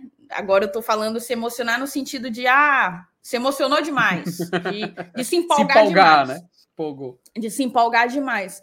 Tirar isso da gente é tirar a parte boa da, do futebol, né? Tirar a essência do que é gostar de futebol e torcer por um time de futebol. A gente tem que comemorar muito. E eu vou falar sobre isso, tá? Eu até comentei no Twitter. Porque diante de tudo, diante dos gols, diante da festa na arquibancada, diante, é... enfim, da, da, da vaga, da classificação para jogar a terceira fase da Libertadores, acima de qualquer coisa, o que, me, o que mais me encheu de, de felicidade foi ver o Fortaleza jogar daquele jeito. Ver o Fortaleza jogar um futebol de altíssimo nível. E esse tipo de coisa precisa ser valorizada. Isso não quer dizer que a gente vai, que a gente não vai enfrentar jogos horríveis pela frente, como foi contra o ABC, como foi o primeiro clássico. Vai acontecer de novo. Vai acontecer de novo. E quando acontecer, a gente vai ter que entender que há algo de errado ali e que há algo a ser corrigido ali. Porque o Fortaleza, ele tem que jogar e ele sabe jogar como ontem. Mas não é, é, humanamente impossível que a gente entre como ontem em todas as partidas. O nível de concentração do time estava absurdo. Estava absurdo é, é realmente muito difícil quando se tratam de homens e não de máquinas que a gente espere que o Fortaleza vá jogar daquele jeito, com aquela gana, com aquela concentração, com aquela é, confiança, com aquela qualidade técnica, todos os jogos a seguir. Mas aquele jogo de ontem serve como uma referência para mostrar a qualidade do elenco montado pelo Fortaleza Esporte Clube.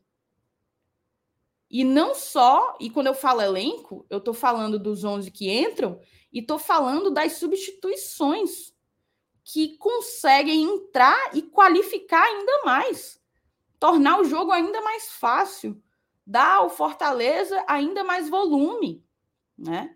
Então, acho que se a gente não não vibra com a vitória como como amanhã, como ontem, perdão, a gente fica só com a parte ruim do futebol, que é a frustração da derrota, a chateação de uma eliminação, sei lá. E, é, e, isso não faz da gente soberbo, não faz a gente esquecer que na semana que vem. É, foi uma das primeiras coisas que a gente falou nessa live. A gente vai vibrar, passar o final de semana curtindo, mas quarta-feira a segunda fase já vai ser passado.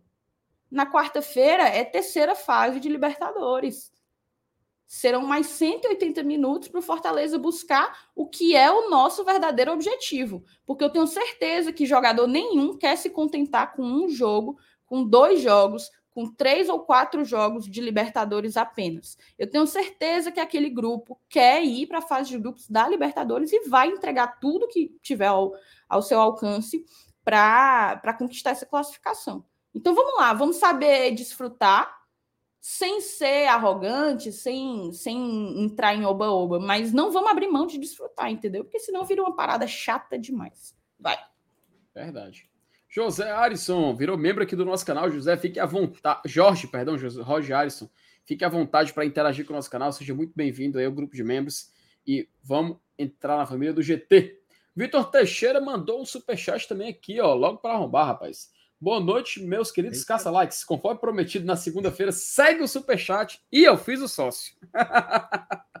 Perfeito. Gostei. Valeu. Eu não estava na, na, promessa, mas eu gostei muito do superchat. Obrigada, tá, Vitor? Mandou bem, viu, Vitor? A gente agradece sua mensagem, superchat. Fique à vontade também. E que boa que você fez o sócio, viu, cara? Então, já no próximo jogo contra o Cerro, você já pode fazer seu check-in. E a gente vai falar também do check-in hoje, tá? Do jogo do Cerro.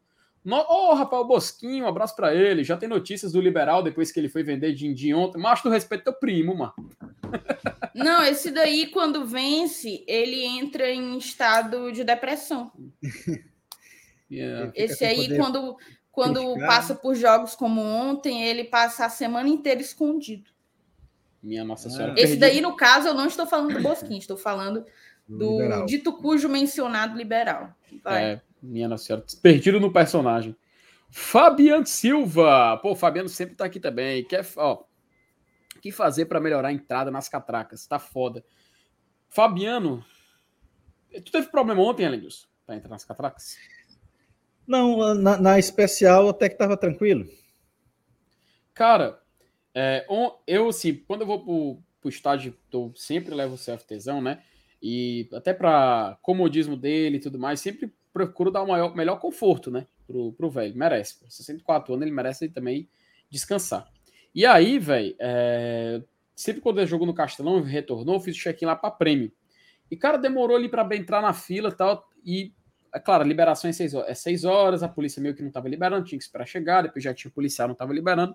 Teve torcedor que até desmaiou na fila, cara. Foi mesmo? Desmaiou na fila, assim, foi, foi um pouco chato, assim, demorou uns sete minutos para poder ter o atendimento e tal. Ele entrou, depois foi atendido até com ambulância foi um pouco preocupante, cara. Acho que tem que melhorar um pouquinho ali aquela questão da entrada. Liber... Se marca um horário, é bom liberar ali na hora. A gente sabe que depende da polícia militar. Mas isso, esse tipo de situação não pode se repetir, velho. Para poder ter torcedor desmaiando em fila, cara. Isso aí é um, pouco, é um pouco triste e revoltante. Uh... Ô, Felipe, peraí. Nas próximas mensagens, vamos dar uma segurada nelas?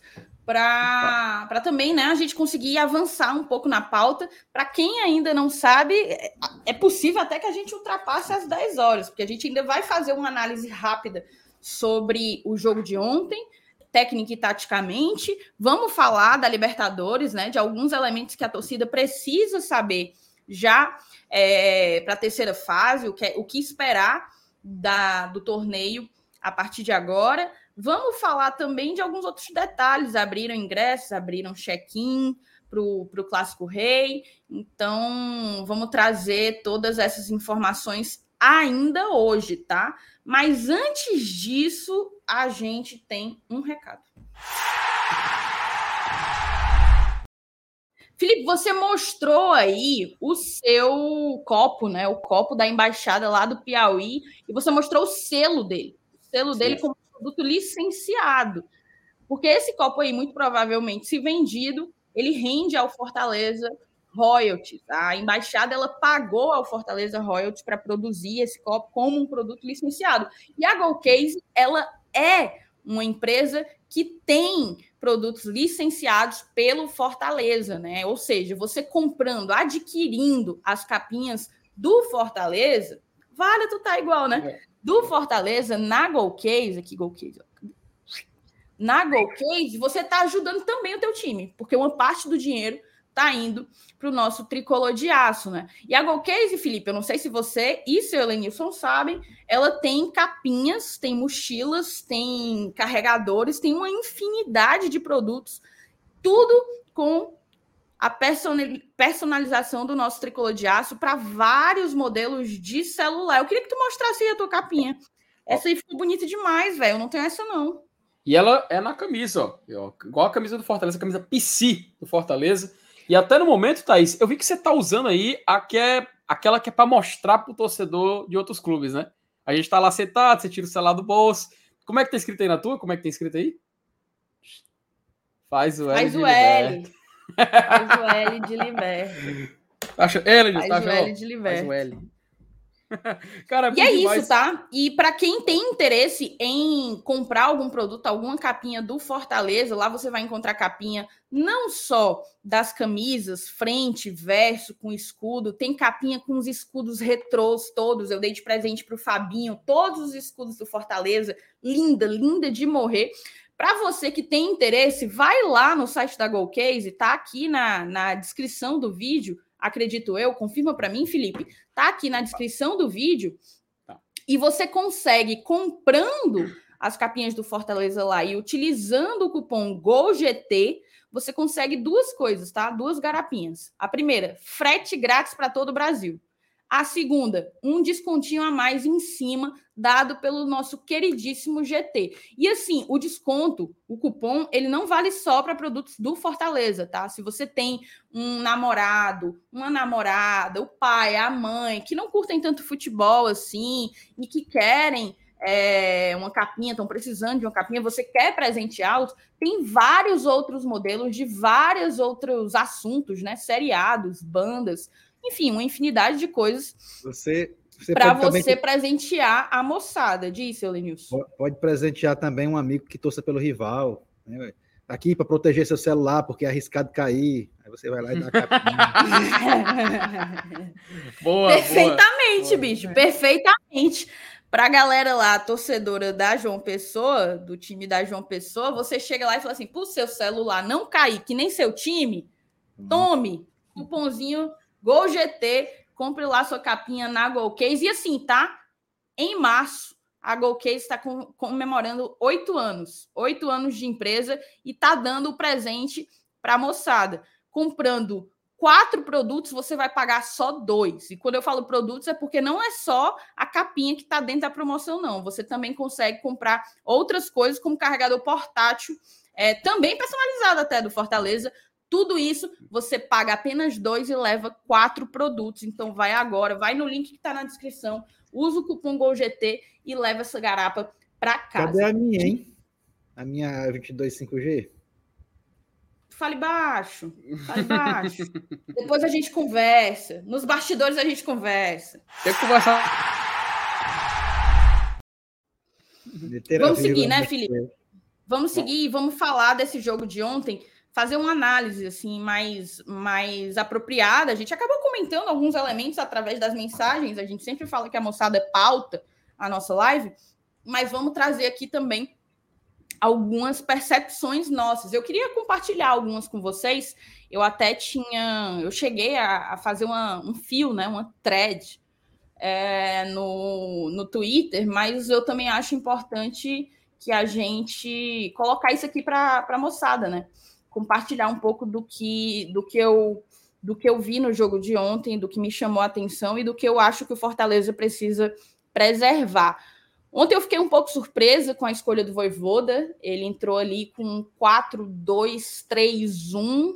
Não era, apesar de ter ali, vamos lá, dois volantes e dois meias e dois atacantes, a gente não entrou com 4-4-2, né? Como algumas pessoas podem ter entendido. A gente entrou ali com a dupla de volantes Hércules e Caio Alexandre, que são dois volantes de muita saída. O Voivoda optou por abrir mão daquele volante de combate, né? Do, do tal primeiro volante, aquele que fica ali à frente da linha de zaga para fazer o combate. Ele abriu mão disso e optou por Caio Alexandre e Hércules, que são volantes que conseguem jogar melhor com espaço. Então, eles jogaram de trás podendo avançar e recorrer a infiltrações, a bolas longas, a cruzamentos. Acho que foi uma escolha muito inteligente do nosso treinador, sem falar na linha da frente, né? À frente dos meninos, a gente teve o Poquetino pelo meio,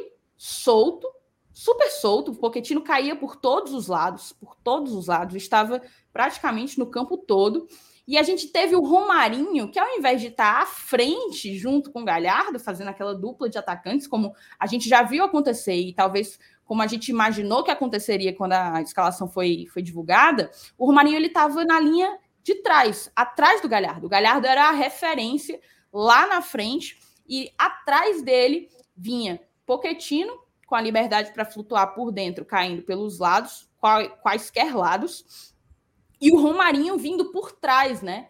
Vindo em velocidade, apostando em algumas tabelas, em um jogo apoiado ali com o próprio Bruno Pacheco, que tem me chamado a atenção, porque o Bruno Pacheco sempre se destacou defensivamente. Ofensivamente, ele deixava a desejar. Mas eu tenho visto o Voivoda exigir dele subidas, né? Mais subidas, e o jogo apoiado dele entre com, dele com o Romarinho é, foi muito importante para que o Romarinho tivesse a, a liberdade de, de driblar, de tentar um x1, um contra um, como ele gosta de fazer. Do outro lado estava o Caleb, que para mim se mostra mais uma vez uma contratação acertada da nossa diretoria. Quando o Caleb foi anunciado, eu até inclusive falei que achava muito interessante, achava um movimento de mercado interessante do Fortaleza, porque, nossa senhora, o meu meu meu computador ia descarregar, ó. Olhe lá se, olhe lá se ele não, não descarregar. Já já eu vou olhar aqui. É, eu achava um movimento muito inteligente, porque ele é um cara novo e, e muito versátil. Muito versátil. Ele já mostrava isso no Galo e está mostrando no Fortaleza. Desde que ele começou a entrar, ele praticamente chegou e começou a ser utilizado pelo Voivoda. Tem sido uma presença constante nas partidas, horas como titular, horas entrando no decorrer delas, e tem tido a capacidade de dar ao nosso meio de campo uma, como é que eu posso dizer? Uma maior robustez, né? Assim, eu acho que o nosso meio de campo ele está mais sólido, mais consistente com a presença de Caleb, com a presença de Poquetino acima de tudo. Um outro ponto que eu acho que a gente tem que destacar é justamente o nosso camisa 7, que não tinha oportunidades praticamente no River Plate, mas o Fortaleza apostou na dobradinha que ele tinha com o Voivoda que se mostra mais uma vez uma, uma dinâmica de sucesso, né? Porque o cara tá se desmanchando em bola, ele é craque, craque mesmo, como eu falei no Twitter, ele é craque em letras garrafais, garrafais. Mas eu preciso destacar aqui a nossa dupla de volantes, tá? O Hércules e o Caio Alexandre. Para mim, o Caio Alexandre, ele é o pulmão do time. É, poucos jogadores têm o gás que esse menino tem. E a capacidade dele, dele jogar os 90 minutos, sendo o cara que vai buscar a bola lá nos zagueiros para fazer a saída de bola e a construção ofensiva do Fortaleza. O Hércules, eu não, não tenho nem muito o que dizer. Para mim, ele é um tesouro, assim, uma pedra preciosa que o Fortaleza está podendo lapidar e certamente não vai passar muito tempo conosco, infelizmente ou felizmente. É, tem tudo para ser um enorme uma enorme venda do Leão. No mais, gente, eu acho que a gente pode destacar algumas coisas. Gostei do Tinga. Acho que apesar dele vir de jogos ruins, ele. O que escala o time, eu até falei, o Tinga, o que escala o Tinga como titular é o que o Voivoda sabe que ele é capaz de fazer. É o que ele fez em 2022, é a liderança que ele tem, é a capacidade dele de crescer em momentos decisivos, como era o jogo de ontem, e foi exatamente isso que aconteceu. O Voivoda está usando demais a dobradinha do Tinga com o Dudu. Ontem, quando o Dudu entrou, ficou o Tinga um pouco atrás, o Dudu mais na frente, chegando com, com maior frequência na grande área adversária, isso funcionou muito, deu muita consistência para o nosso corredor direito, tá bom? É, para mim, outra, outro jogador que merece destaque é Thiago Galhardo. Thiago Galhardo, ponto. Assim, é craque, a gente sabia que era craque, independentemente de ter jogado é, no time A, no time B, no time C, principalmente no time B. Mas tê-lo agora ao nosso favor faz com que a gente valorize um cara que tem uma, uma percepção de jogo muito diferenciada, muito acima da média. Eu até tinha dito, inclusive no pré-jogo também, que poucos jogadores têm a noção de posicionamento dentro da área como o Thiago Galhardo. E para mim, o, o, o, gol dele dá um pouco dessa, dessa dimensão. Né? No mais, cara, eu acho que eu já falei do Guilherme lá na frente e acho que tenho que pontuar só mais duas coisas, certo? Primeiro, Voivoda.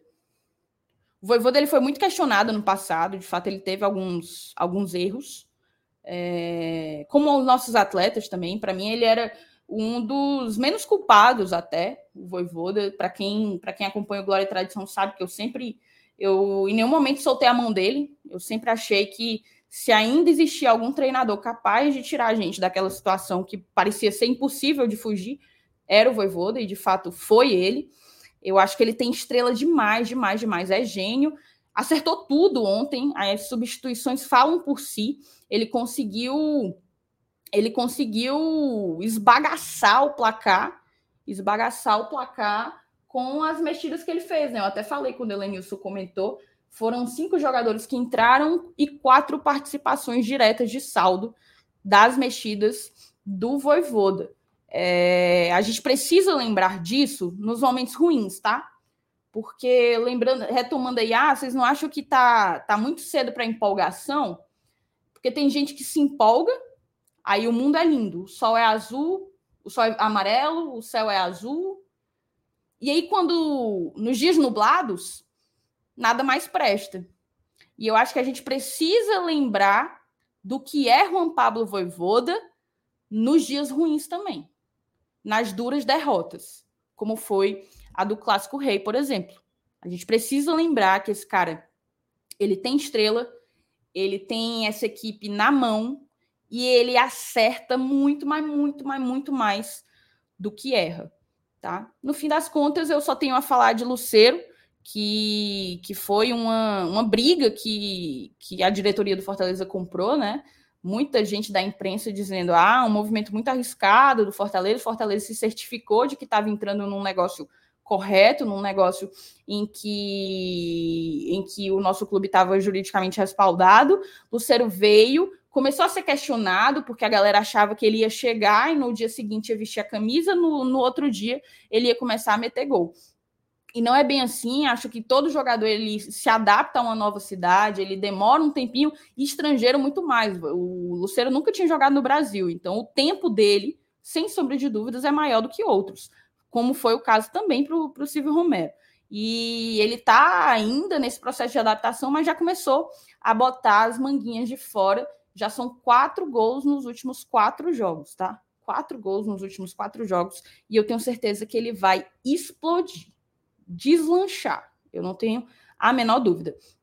E encerrando, já acho que eu já estou falando aí há uns 10 minutos, passar para os meninos, é, dizendo que, reforçando, na verdade, o que mais me chamou a atenção ontem foi a maneira como Fortaleza construiu o placar. Não foi necessariamente o placar, não foi necessariamente a vitória, a classificação, foi tudo isso, mas acima de tudo, a maneira como a gente se portou, a maneira como a gente jogou, com autoridade, passes curtos e rápidos, sem desembestar com cruzamento, com, com bola longa é, adoidada, assim, bola longa irracional, né? Bola longa impensada, porque a gente até fez inversões, bolas longas mas todas elas pensadas em uma dinâmica de jogo de construção ofensiva da maneira como o Fortaleza fez do início ao fim da partida. A gente apostou em infiltração, a gente apostou em triangulação, alguns gols saíram de boas triangulações, então acho que o que deu para perceber ontem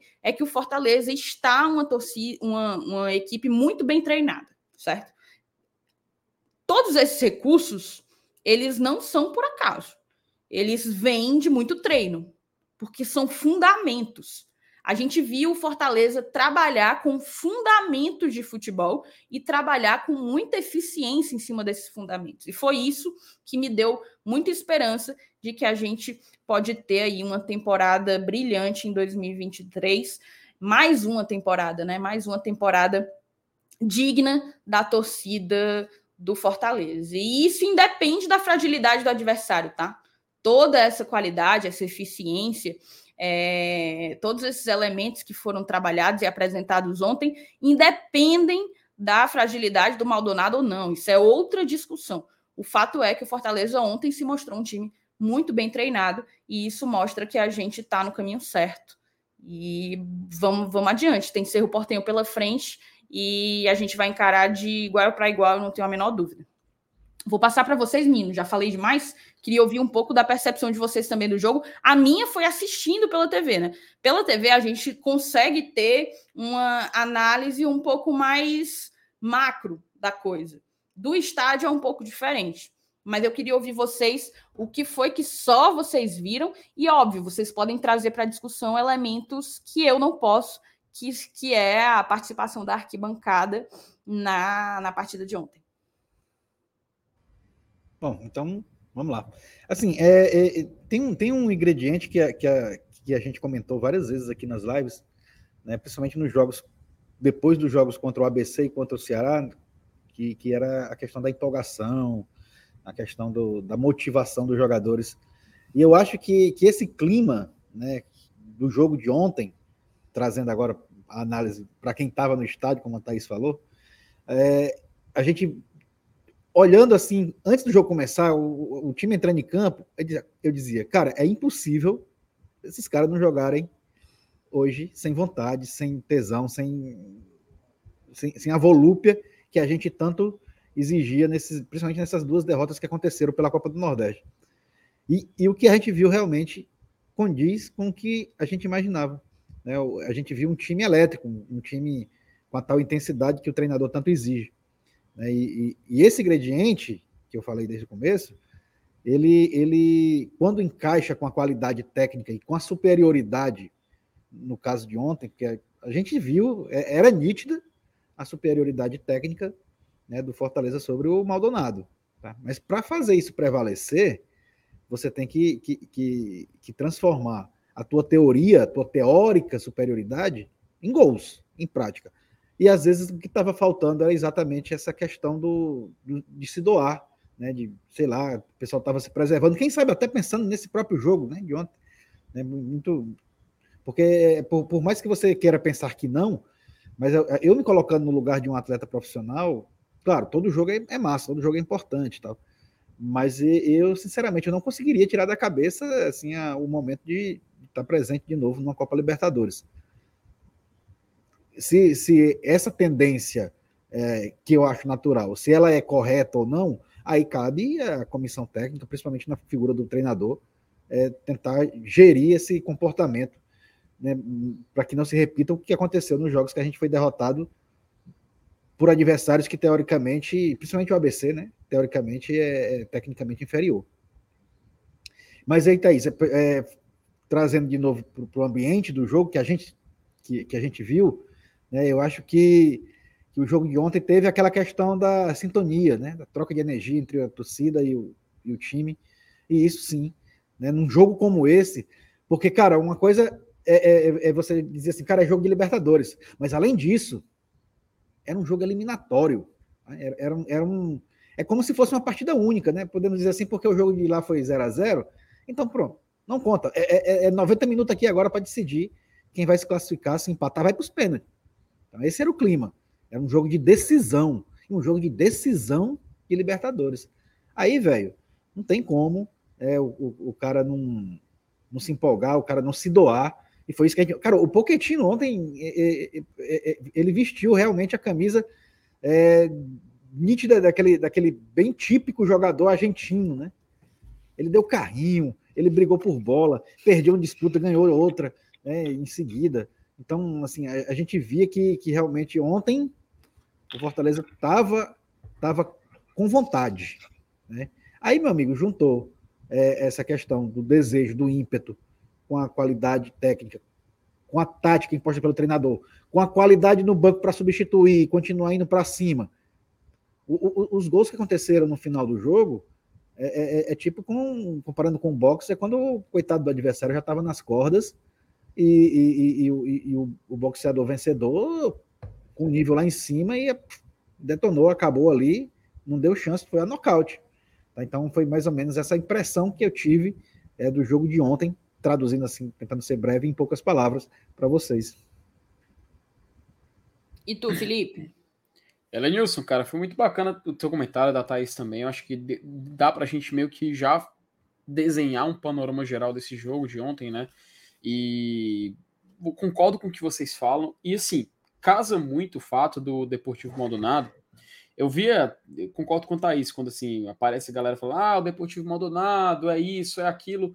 O fato é que uma equipe que foi terceira colocada no seu campeonato nacional, campeonato uruguaio, classificou para a Libertadores E já sabíamos que seria um jogo de muita dificuldade. A, pro, a proposta de jogo do Maldonado era inicialmente tentar segurar o Fortaleza, tentar irritar o Fortaleza e tentar extrair algo de, de que eles poderiam tirar vantagem. O, assim, eu acho muito positivo o fato desse, tipo, desse time, até comentei mais cedo, de saber levar situações de jogo como essa. Em outras oportunidades a gente viu isso não acontecer. Mas no jogo de ontem foi um desenho muito bacana, porque o Fortaleza tentava, não conseguia, bola na trave, não conseguia. A gente vê alguns jogadores que, ao errar um lance, ele logo ia para o companheiro, levantava o companheiro, fazia sinal de vamos a bola saía para tiro de meta, o Galhardo pegava a bola, já colocava para tiro de meta para o goleiro cobrar rápido. Ou seja, a gente viu que o time estava muito, mas muito dentro do jogo. Estava com a cabeça completamente na partida. Em nenhum momento a gente vê aquela situação de ah, o jogo é pilhado, o jogador vai perder a cabeça, vai ter uma, uma, uma briga que até teve um início ali, meio de uma conversa, uma aglomeração ali perto da, do, do banco de reservas do Fabian Coito. Mas eu achei muito bacana a postura do time do Fortaleza em situações de jogo como essa. Quando sai o gol, depois de muitas tentativas, muitas, muitas falhas né, nessas tentativas, mas também há muitos méritos do Maldonado em saber segurar esse tipo de situação. Afinal, eles jogaram praticamente assim dos 45 minutos, acho que uns 40 foi uma linha de 5 na defesa. E só no momento em que eles saíam um pouco mais para o ataque, eles é, empurravam o Fortaleza contra o seu campo e ainda assim ficavam quatro jogadores ali no meio campo, já esperando o possível contra-ataque ou tentar segurar o Fortaleza que até tentou, conseguiu furar umas duas ou três oportunidades é, de contra-ataque quando o Deportivo Maldonado tomou a rédea da partida. Mas o fato é que o gol do Fortaleza ele veio no melhor momento possível. Porque ao começar o segundo tempo, o time do Maldonado ele precisa se reinventar. Ele precisa fazer o que ele não estava proposto, ele precisa recalcular a rota.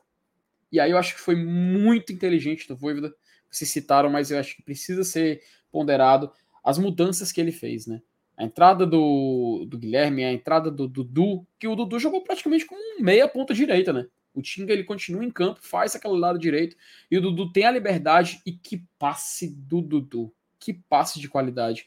Meio que faz a gente entender porque que no ano passado surgiu uma notícia de que o auxiliar, o auxiliar, que é o filho do Tite, estava observando ele para possivelmente, quem sabe, suprir uma necessidade de convocação. Eu acho que faz total sentido quando a gente vê, porque é um jogador muito inteligente, um jogador de muita visão, um jogador que tem um passe muito de qualidade, que sabe a hora certa de passar, que sabe a hora certa de fazer uma triangulação. E o passe dele para o gol do Lucério, eu acho que foi algo extraordinário. Pode parecer muito simples, mas tem jogador que se embanana na hora de fazer isso, que se confunde, que não consegue, que não tem técnica o suficiente para fazer uma jogada dessa qualidade. E eu acho que vale a pena a gente ponderar isso para o Dudu. O Lucero nem se fala, né?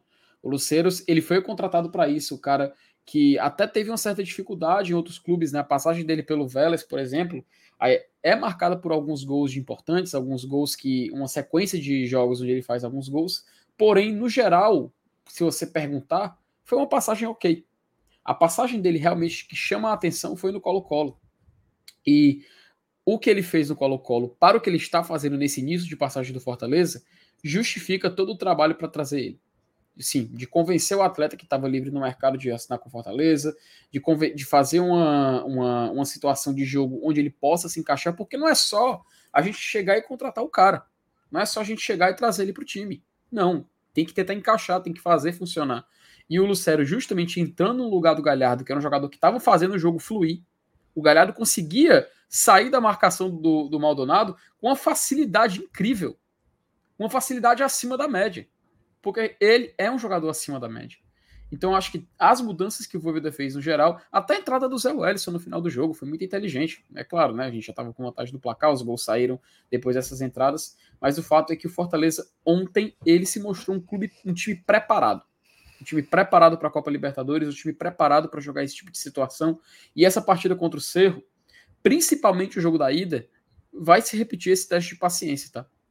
Né, para a gente cair no, no achismo de que o Cerro Portenho, por ser um clube do tamanho que é, vai enxergar o Fortaleza de uma forma que, não, vamos para cima e tudo mais. Não, Cerro é um time que traiçoeiro, cara.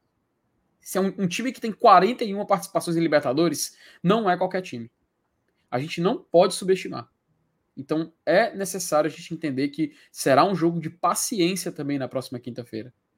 E cabe ao Fortaleza, cabe ao Voivoda saber o que fazer, e a gente sabe que ele tem conhecimento para isso e que ele provou na partida de ontem, naquele jogo inesquecível. Então, que os jogadores entendam isso, que eles possam assimilar tudo que foi passado desses desse, que eu considero um grande teste, aliás, o jogo de ontem, e que eles possam entender que isso já é meio que um trailer do filme que a gente vai ver na quinta-feira. A gente talvez vai falar daqui a pouco um pouquinho mais dos jogadores, mas só fazer essa citação rapidinho para lembrar do Caio Alexandre, quando a gente falou sobre o melhor em campo. Porque o Caio Alexandre é um cara muito participativo. Se durante o jogo você percebia que ele estava no ataque, ponta direita, ponta esquerda, defesa, lado direito, lado esquerdo, construindo. O cara é uma máquina, o cara é um monstro. Um monstro. E que bom a gente, a gente tem um jogador como esse, que eu vi muita gente falar, pô, beleza que ele tá fazendo um ano acima da média, mas até agora é Campeonato Cearense Copa do Nordeste. Cara, Caio Alexandre Libertadores mostrou que, ó, para ele não muda nada. E que bom a gente ter um jogador como ele nesse nível, né? É isso aí. Muito bom. Tem algumas mensagens para a gente ler, algumas mensagens retidas. É, galera querendo encontrar defeito em alguns atletas ontem. Não sei se o timing ele é o ideal. Eu queria mandar um sa abraço, sa cara. Sai do, sai do fake, Lucas Meirelles. Eu queria mandar um abraço para o Fernando Rodrigues, tá? Mandar um grande abraço aí para ele. Fica aqui o nosso salve na, na, na live. E vamos seguir aí, vamos ler as mensagens que a gente ainda tem que falar muito de Libertadores. Vai. Vamos lá, né? Vamos seguir aqui o Carlinho. Opa, Carlinhos, ele falou o seguinte. Foi ou não foi? Foi, foi. Eu, vamos lá. Gosto demais dos comentários de vocês, Selenilson, Felipe Thaís, equipe maravilhosa. Sempre que posso, acompanho vocês. Grande abraço. Mensagem aí do Carlinhos aí. Beleza. Muito bacana.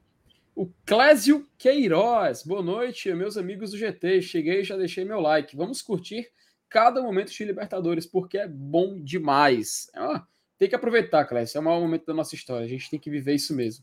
Fábio Lima, boa noite, meus queridos. Torcedor tem que se emocionar. Tem mesmo, cara. Não, não, tem, não tem nenhuma vergonha da gente se emocionar, de chorar quando falar. Ah, Elenilson, há vergonha em chorar? Acho que não, pelo contrário, você tem que demonstrar seus sentimentos mesmo. Uhum, é claro, tem que ser tal qual o injustiçado Fred de Cássio, o homem que não tem medo da emoção. Ana Alves Braga, olha a Ana, rapaz, agora estou aqui, acho que ela renovou o membro, tá? Ela, ela passou renovado. um tempo distante, um tempo sem aparecer, mas está de volta, voltou a ser membro. Valeu, Ana, tamo junto. Tamo junto, Ana. Darlon Gomes, boa noite, GT. Thaís, a Laura está muito feliz com sua volta. Um beijinho pra Laura, viu, Darlon? Beijinho. Bacana, cara. Que mensagem bacana. Haroldo Colares mandou um superchat aqui pra gente. A galera tem que deixar de ser emocionada. Paz fez o que tinha que ser feito, manteve e contratou o que podia e não podia. Se algo der errado, a conta não é dele.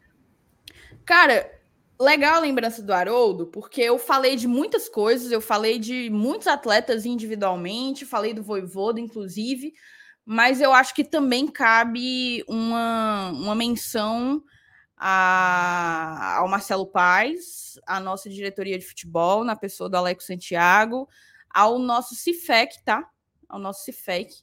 Muitas contratações interessantes. O Caleb, a gente mencionou, o Caleb chegou agora, o Luceiro chegou agora, é, Pacheco chegou agora, Dudu chegou agora. Muitos jogadores que estavam ontem em campo chegaram nessa última janela e, e o Cifec, sem sombra de dúvidas, tem boa participação em cima disso. Então fica aqui uh, os nossos parabéns. Vou falar no, do Cifec, eu vou falar na pessoa do Henrique, o Henrique Bittencourt. É, e aqui, mais uma vez, a menção ao presidente Marcelo Paz e ao Alex Santiago. Acho que eles entregaram uma, uma montagem de elenco digna da temporada que o Fortaleza tem pela frente, dos desafios que a gente tem pela frente. E, e, que bom que após a permanência do Voivoda, a gente vai conseguir ver o nosso treinador fazendo mágica com um time e um banco extremamente qualificado. Muito o Barãozinho bem. falou um negócio agora que chega o meu coração apertou, viu? Vocês sabem, né? Vocês sabem que só saudades. Muitas saudades no meu capixa, viu? Imagina o Capixaba. Ele, ele, ele tá bem lá no Bragantino, eu não tô nem acompanhando. Eu nem sei, viu, seu Lenilson? Eu vi, só sei que aqui ele seria mais feliz. Mas Como assim, dia- ainda morro de saudades. Morro de saudades. Como cantou um dia, acho que limão com mel, o que passou, o que passou, sei que magoado estou. Neto Lima, virou membro aqui do nosso canal. Neto, muito obrigado. Fique à vontade também para interagir. E já interagiu, tá? Mandou aqui, ó. Manda um alô para Neto Lima e Irismara. Bom Jardim. Tava no jogo ontem, já comprei ingresso para domingo. Pensei que era segundo jogo do Ceará. Tamo junto, Liano. Mensagem do Neto. Que legal, cara. O Neto vai estar lá na arquibancada. Lembrando, viu? O GT vai estar cobrindo esse jogo também, tá? Teremos Marcenato e Saulo Alves presentes em loco para fazer a cobertura também. E quem sabe a gente trazer uma vitória de lá. Lembrando, tá? O Fortaleza, curiosidade, viu, viu Thaís e Elenilson? Tem um clássico rei no final de semana, né? Sabe quem é que tem um clássico também amanhã? Cerro Portenho. Tá, Eu Thaís, falei é? isso no início. Thaís, acho uai. acho que o Felipe- Contra o Olímpia. Opa, É, o Felipe Eu passou, passou, bati, passou, bati- passou batido aqui, passou batido aqui. É o sono já. É o sono. E o José Aranilson estão botando Que é o Jubaia, tá? Esse aí é o Ah, o Ju- ex-Jubaia original. Ah, Rapaz, Então- ó, ô, ô, José, mude seu nome para Jubá original de novo, por favor. É, eu também acho absurdo essa mudança aí. ou então deixa aí muito, no Aranilson fa- falsificado. É melhor É- o Jubai é original. muito inoportuna, muito É tipo, inoportuna. é tipo quando o Rabicó, tu se lembra, Aranilson, ele mudou o nome dele? Tu lembra? Eu, eu só não lembro do nome, eu, sei, eu lembro que ele mudou. Por isso mesmo, ninguém lembra do nome original do Rabicó. O Rabicó, todo mundo sabe quem era, pô. Mas, Agora, no- na época, no- nos anos 90, o Fortaleza tinha um jogador chamado Maradona, né? Que era um meia. E aí Hum. o treinador, na época que chegou aqui, o Urubatão Nunes, disse: Ah, não, Maradona, vão querer te comparar com o Maradona argentino e tal. Aí o cara passou a ser Barroso. Aí numa Nossa entrevista, Senhora. aí quando o Urubatão foi embora, ele voltou a usar Maradona. Aí Hum. numa entrevista dele no Globo Esporte apareceu os caracteres: Maradona, ex-Barroso, os caras botaram embaixo. Aí, ó, o João falou o nome, Ah, Andrade. Andrade, Andrade. ah. Prefiro o Rabicó. Enfim, vamos, Vamos puxar aqui, assunto. vamos puxar aqui a vinhetinha pra gente avançar na pauta. Vamos falar de Libertadores agora, né, Felipe? Bora lá. Faça as ordens, Felipe. Vamos lá, vamos mostrar. Antes de tudo, vamos mostrar como ficou o chaveamento, né? Porque tem a- a- estamos agora com a definição final, tá? Todos os jogos realizados, vou colocar dar um zoom aqui para a galera poder acompanhar. Que aqui em cima a gente vê o seguinte: G1, G2, G3 e G4, tá? Não vai ter cruzamento antes que alguém pergunte. Fortaleza vai pegar o Atlético depois que passar? Não. Acaba aqui, tá? A fase final, aqui, ó, G1, G2, G3, G4 já é o grupos, tá? Então, Atlético Milionários vão se enfrentar, Esporte Cristal e Huracan, Independiente Medellín e Magalhães e o mais importante de todos, Fortaleza e Cerro Portenho, tá? Portanto, a gente vai enfrentar aqui o clube paraguaio na semana que vem, como a gente já sabe, Arena Castelão, o jogo da ida, e lá no, no General Pablo Rojas, o jogo da volta para decidir quem vai para a fase de grupos, né? É claro, informações básicas que acredito que quem acompanha o GT já sabe. Se vencer, fase de grupos da Libertadores, se perder, fase de grupos Sul-Americana, e basicamente é assim que fica o chaveamento, tá? No geral, eu achei legal essa, essa questão da classificação, porque a gente tem duas equipes brasileiras, o que confirma o favoritismo. A única equipe argentina que participa dessa fase, o Huracan, também passa de fase. Assim como o Brasil, a gente tem duas equipes da Colômbia, o Milionários e Independiente Medellín, passaram de fase, né? Peru, Paraguai e Chile, que é o Esporte Cristal, Cerro Porteño e Magallanes, é, são equipes que representam somente o seu país, um único representante. Detalhe, só temos um treinador brasileiro nessa fase, tá? E não está Uhum. nem em Fortaleza e nem em BH, tá? Aqui, no Peru. O famoso acadêmico Thiago Nunes vai enfrentar o Huracan para poder passar de fase. Boa curiosidade aí. Aí eu, Interessante. aí eu faço uma pergunta para vocês. Galera, e o Cerro Portenho? Depende, Cara, tem- o que é que você quer saber do seu Portenho? Antes de tudo, é um confronto gigante, né?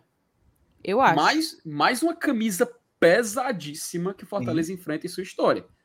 Eu acho, Porque- inclusive, que não é nem necessariamente pelo atual momento do Cerro, mas pela tradição. É um time tradicionalíssimo, com muitas e muitas e muitas participações. É, 41. Libertadores. Então, é um confronto gigantesco, gigantesco. É, é, é uma equipe... E dificílimo. Exato, equipe acostumada com Libertadores, já teve acho que cinco ou seis vezes na semifinal, nunca foi campeão, mas a última vez que teve uma equipe forte mesmo foi por 2011, até foi eliminado pelo Santos do Neymar e tudo mais. É, é uma equipe que não é o atual campeão paraguaio, mas tanto que está disputando a fase preliminar, mas a gente deve muito respeito, né? Lá no, no Laola, né, que é o estádio deles é, muito tradicional, até tem aquela história que os torcedores ajudaram na reforma e tudo mais, mas não deixa de ser assim, apesar deles não viverem a melhor fase, não deixa de ser um confronto difícil até pela questão da camisa. Porque assim, se a gente entrar no, tu, no Twitter do Instagram da, da Comebol, na hora que ele anuncia que o Fortaleza passa de fase, é muito engraçado a gente ver que tem muitos torcedores do Cerro Portenho brincando lá, falando: foi bom jogar Libertadores esse ano, ano que vem a gente volta. Ah, que bom, foi bom jogar. Aí eles vêem no 4x0, né? E sabem da atual situação do time, já meio que entregam, entregam as pontas. Mas é engraçado, eu acho muito curioso a gente ver esse tipo de comportamento, não porque só o Fortaleza, mas porque o, pelo fato de ser uma equipe brasileira, sabe, Elanis? Os clubes de outros países, eles temem as equipes brasileiras na Libertadores. Então, evitar um confronto, um, um confronto do Brasil, antes de tudo, é um voto de sobrevivência para os outros times do continente. E o Cerro Porteiro, mesmo sendo muito tradicional, eles também passam por esse tipo de fenômeno. Eu, a Thaís já falou rapidinho dessa questão do, do, do confronto histórico. Queria ouvir também de você, Lenilson. O que, que você vai achar dessa camisa pesadíssima, né? Mais uma camisa pesada que Fortaleza traz para a Arena Castelão. Cara, é, é lógico, é, é, um time tradicional da América do Sul. 41 disputa de Libertadores, é, é no mínimo acostumado à competição, né? Só isso aí já é suficiente para a gente ter bastante cuidado. E outra, por, por, mais utópico que possa parecer, o Cerro Portenho ele, ele, ele, ele sonha com uma conquista de Libertadores. Isso porque o seu rival Olímpia é, detém um título. Né? Já foi campeão da Libertadores. Três vezes, né? Pois é, e o Cerro ainda não foi. Então é um, é um, é um sonho, né? Uma conquista. Então, quando você tem, tem esse tipo de desejo, esse tipo de, de, de ansiedade, né? Você dá muita ênfase a determinada competição. E é tipo uma obsessão para os caras, né? Tudo bem, eles vão sempre esbarrar, pelo menos por enquanto, na limitação né, do futebol paraguaio. Mas como o Olímpia já conseguiu trans, é, é, transpassar essa barreira, dessa limitação, por que, que o Cerro não pode sonhar com isso, né? A gente vai, vai enfrentar um adversário que, que vive a competição, que respira Libertadores já há muito tempo, e que, assim, tá, tá digamos assim, mais ambientado a esse tipo de, de competição e, e, e, sabe que o Fortaleza vai estar disputando pela segunda vez na sua história. Isso pode até ser bom por fator da, da questão do salto alto, sei lá, né? E, e, lá tem uns jogadores conhecidos, né, Felipe? Se não me Exato. O, Cara, o... Tem aquele Morales, né? Não que é, teve gente que Morales, queria é. que o Fortaleza fosse pegar um centroavante uhum. bem jovem. É. O Churin, que tava no Grêmio, tá. Churin, tava no Atlético, Atlético Goianiense, aliás. Atlético né? Goianiense, tá exato. O Marcelo Moreno joga lá. O, aquele Pires da Mota, que era do Flamengo, Aquele Matheus Gonçalves jogava lá, não, não, jogava não, do Ceará? Jogava, jogou, jogou é, mesmo, sim, temporada sim, passada. O, o, aquele infeliz, aquele goleiro lá que, que era do São Paulo, que nem falando dele, joga lá por lá também, mas não é titular, ainda bem. O Marcelo Moreno, atacante, né? É, que é falei, brasileiro boliviano, né? Ele nasceu no Brasil, mas é, é boliviano. Também joga por lá. E o, o, Eduardo Brock, se eu não me engano, zagueiro, né? Não sei se ele ainda tá por lá, mas ele tá vai, vai Não, não, é, não é que ele. Não sei se ele tá por lá. Ele foi agora, recente, tem umas foi duas, agora, três né? semanas que ele foi. Uhum. Rescindiu com o Cruzeiro e. Na verdade, não rescindiu, acho que o Cruzeiro vendeu, né? Isso, isso, é. Então, acho muito interessante a gente ver jogadores conhecidos, né? Figuras conhecidas que a gente já acompanha aqui no futebol brasileiro e futebol cearense também. Vale a pena ser ressaltado. Aí o Pires da Mota, não sei se a gente já falou também.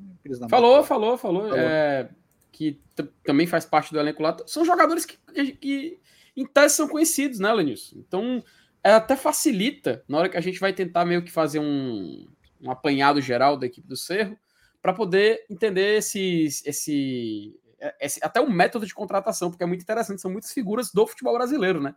A gente já entende que eles também querem pegar um pouco dessa, dessa fonte.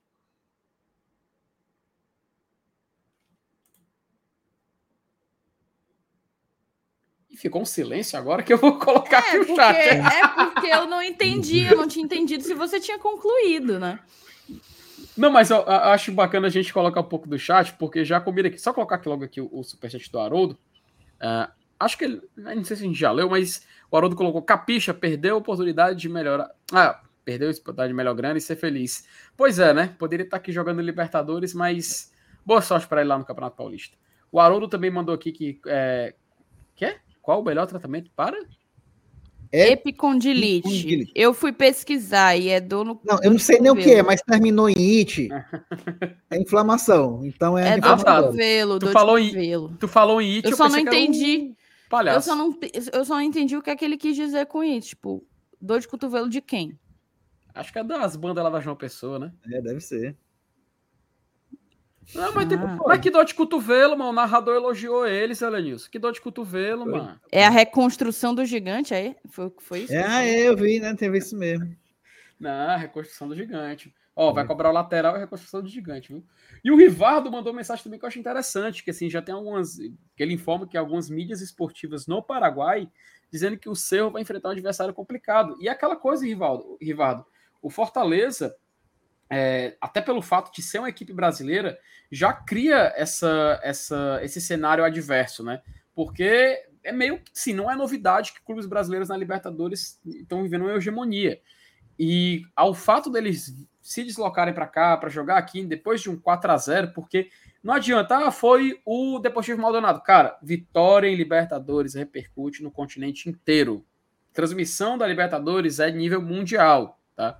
Não existe, não existe a gente querer falar que ah, foi o fulano de tal. Não, cara, é Libertadores. E se ganhou bem, é porque provou que é melhor que o adversário. Provou que tem qualidade para vencer de muito. Então eu acho muito bacana a gente ver esse tipo de situação, esse tipo de respeito que o Fortaleza está impondo, principalmente de um clube muito tradicional que acho que a gente pode dizer que é uma das maiores torcidas aí do, do Paraguai, se não a maior. E acho que divide ali com o Olímpia a liderança da, do campeonato. Show de bola. Felipe, eu queria que só que tu puxasse a, a vinhetinha do. Opa. Do. Da vírgula para a gente poder mudar é para a última pauta, né? Para a última. Vamos lá. Gira.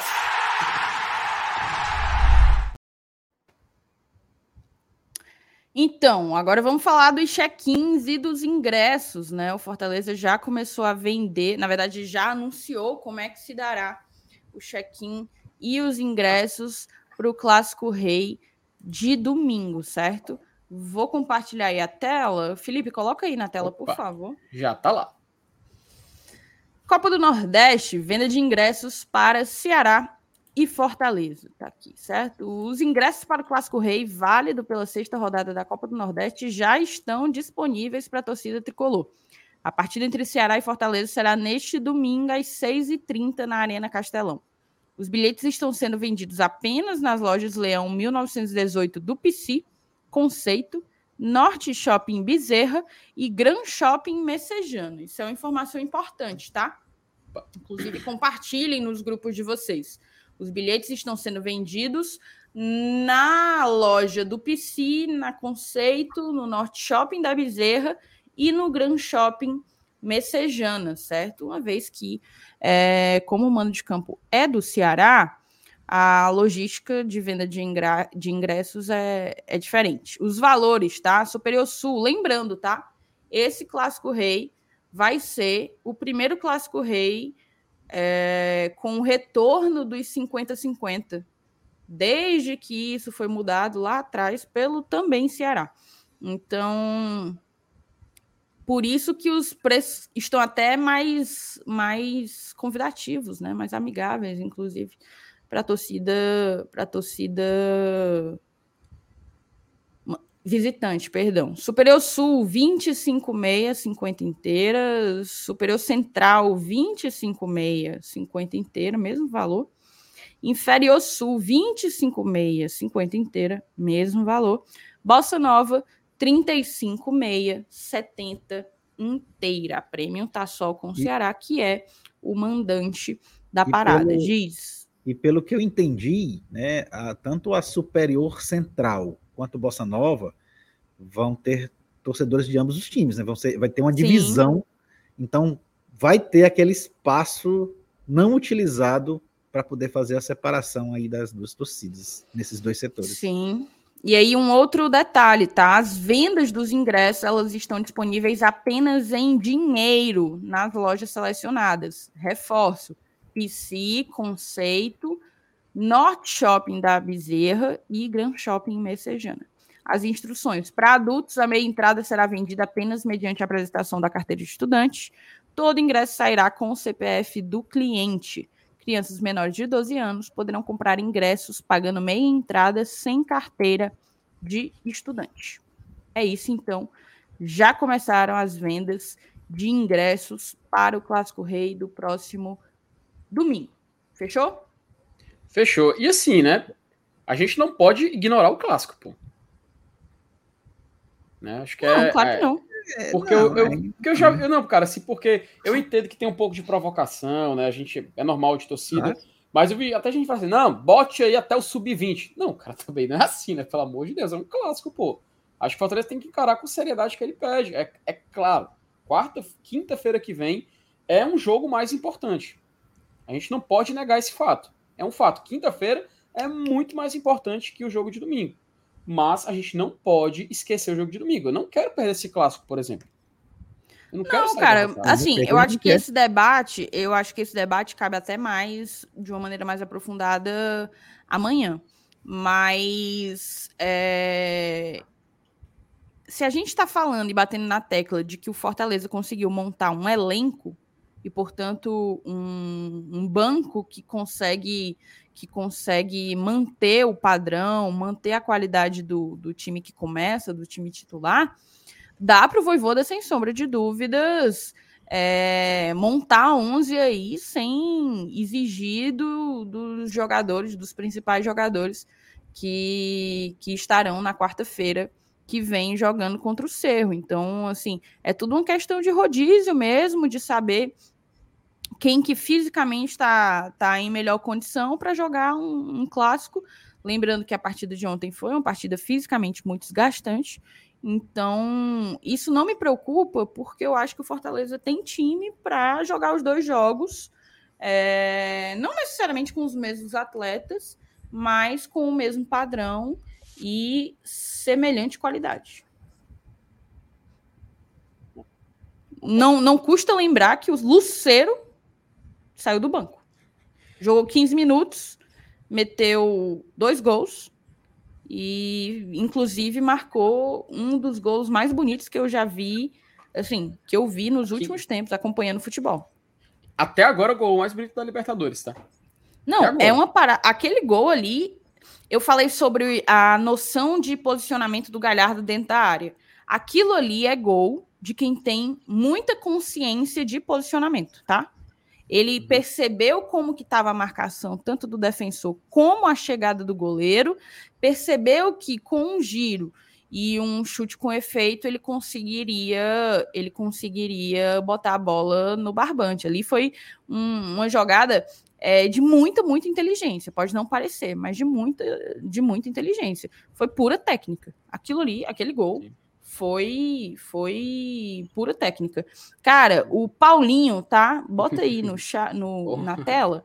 Tá o Paulinho tá lá no Bulls, junto com é, Márcio Renato, Saulo Alves, Klaus Catunda e Douglas, que tem um sobrenome que eu não sei que eu não sei falar. Então, eles estão lá, para quem não sabe, o Bulls nos patrocina e os uhum. meninos estão lá usufruindo do, do, da garapa que todo sócio torcedor do Leão e do Ceará tem direito lá no Bulls. Um grande abraço aí pro Paulinho, tá? Um beijo pro Paulinho, um beijo pra Tanha. Gente boa aí demais, sim, viu? Um abraço aí pra ele. sim, viu? E vamos embora, né? E vamos, vamos lá, embora. Né? Vamos Temos uma live, duas horinhas aí, uma hora e 55 minutos de live. Deu pra gente falar muita coisa. Acho que aí foi uma É, foi uma live muito, muito, Eu li aqui de um comentário. Eu, eu acho que foi o mesmo que eu li. É, deve eu ter acho sido. Que, eu acho que é o que eu tô lendo agora também. Nossa deve senhora, ter sido. né? É, então foi uma live com, com muito conteúdo. Eu sempre fico muito feliz quando, quando a gente entrega lives assim, sabe? Acho acho legal, acho legal. Acho que, que prestigia quem quem está com a gente. A gente está aqui há duas horas online e ainda tem, ainda tem mais de mil pessoas acompanhando aqui o GT. Mas sabe o que é que não tem? Não tem mil likes. Falta Ai, dois likes. Falta Dois? dois likes. Não, pelo dois, amor de Deus. Pra bater Meu Deus do like. céu. Dois likes para bater mil. Não é possível. Não é possível. Agora Uf. sim. Ah, tá. Agora não faça isso com a foi, gente, não, pô. Pelo agora amor de Deus. foi, Agora foi, agora foi. Agora foi. Então, vamos embora, tá? Obrigada, gente. Obrigada por essa semana. Um bom final de semana para todo mundo. Amanhã tem pré-jogo. Domingo tem Clássico Rei e você acompanha o pré e o pós aqui no Glória e Tradição. Estaremos na Arena Castelão, nosso primeiro, primeiro evento, nosso primeiro pré, primeiro pós na Arena Castelão em 2023. Vai ser sensacional. Um grande beijo. Obrigada, meninos, pela companhia. Valeu. Tamo Tchau, junto tchau. sempre e até a próxima.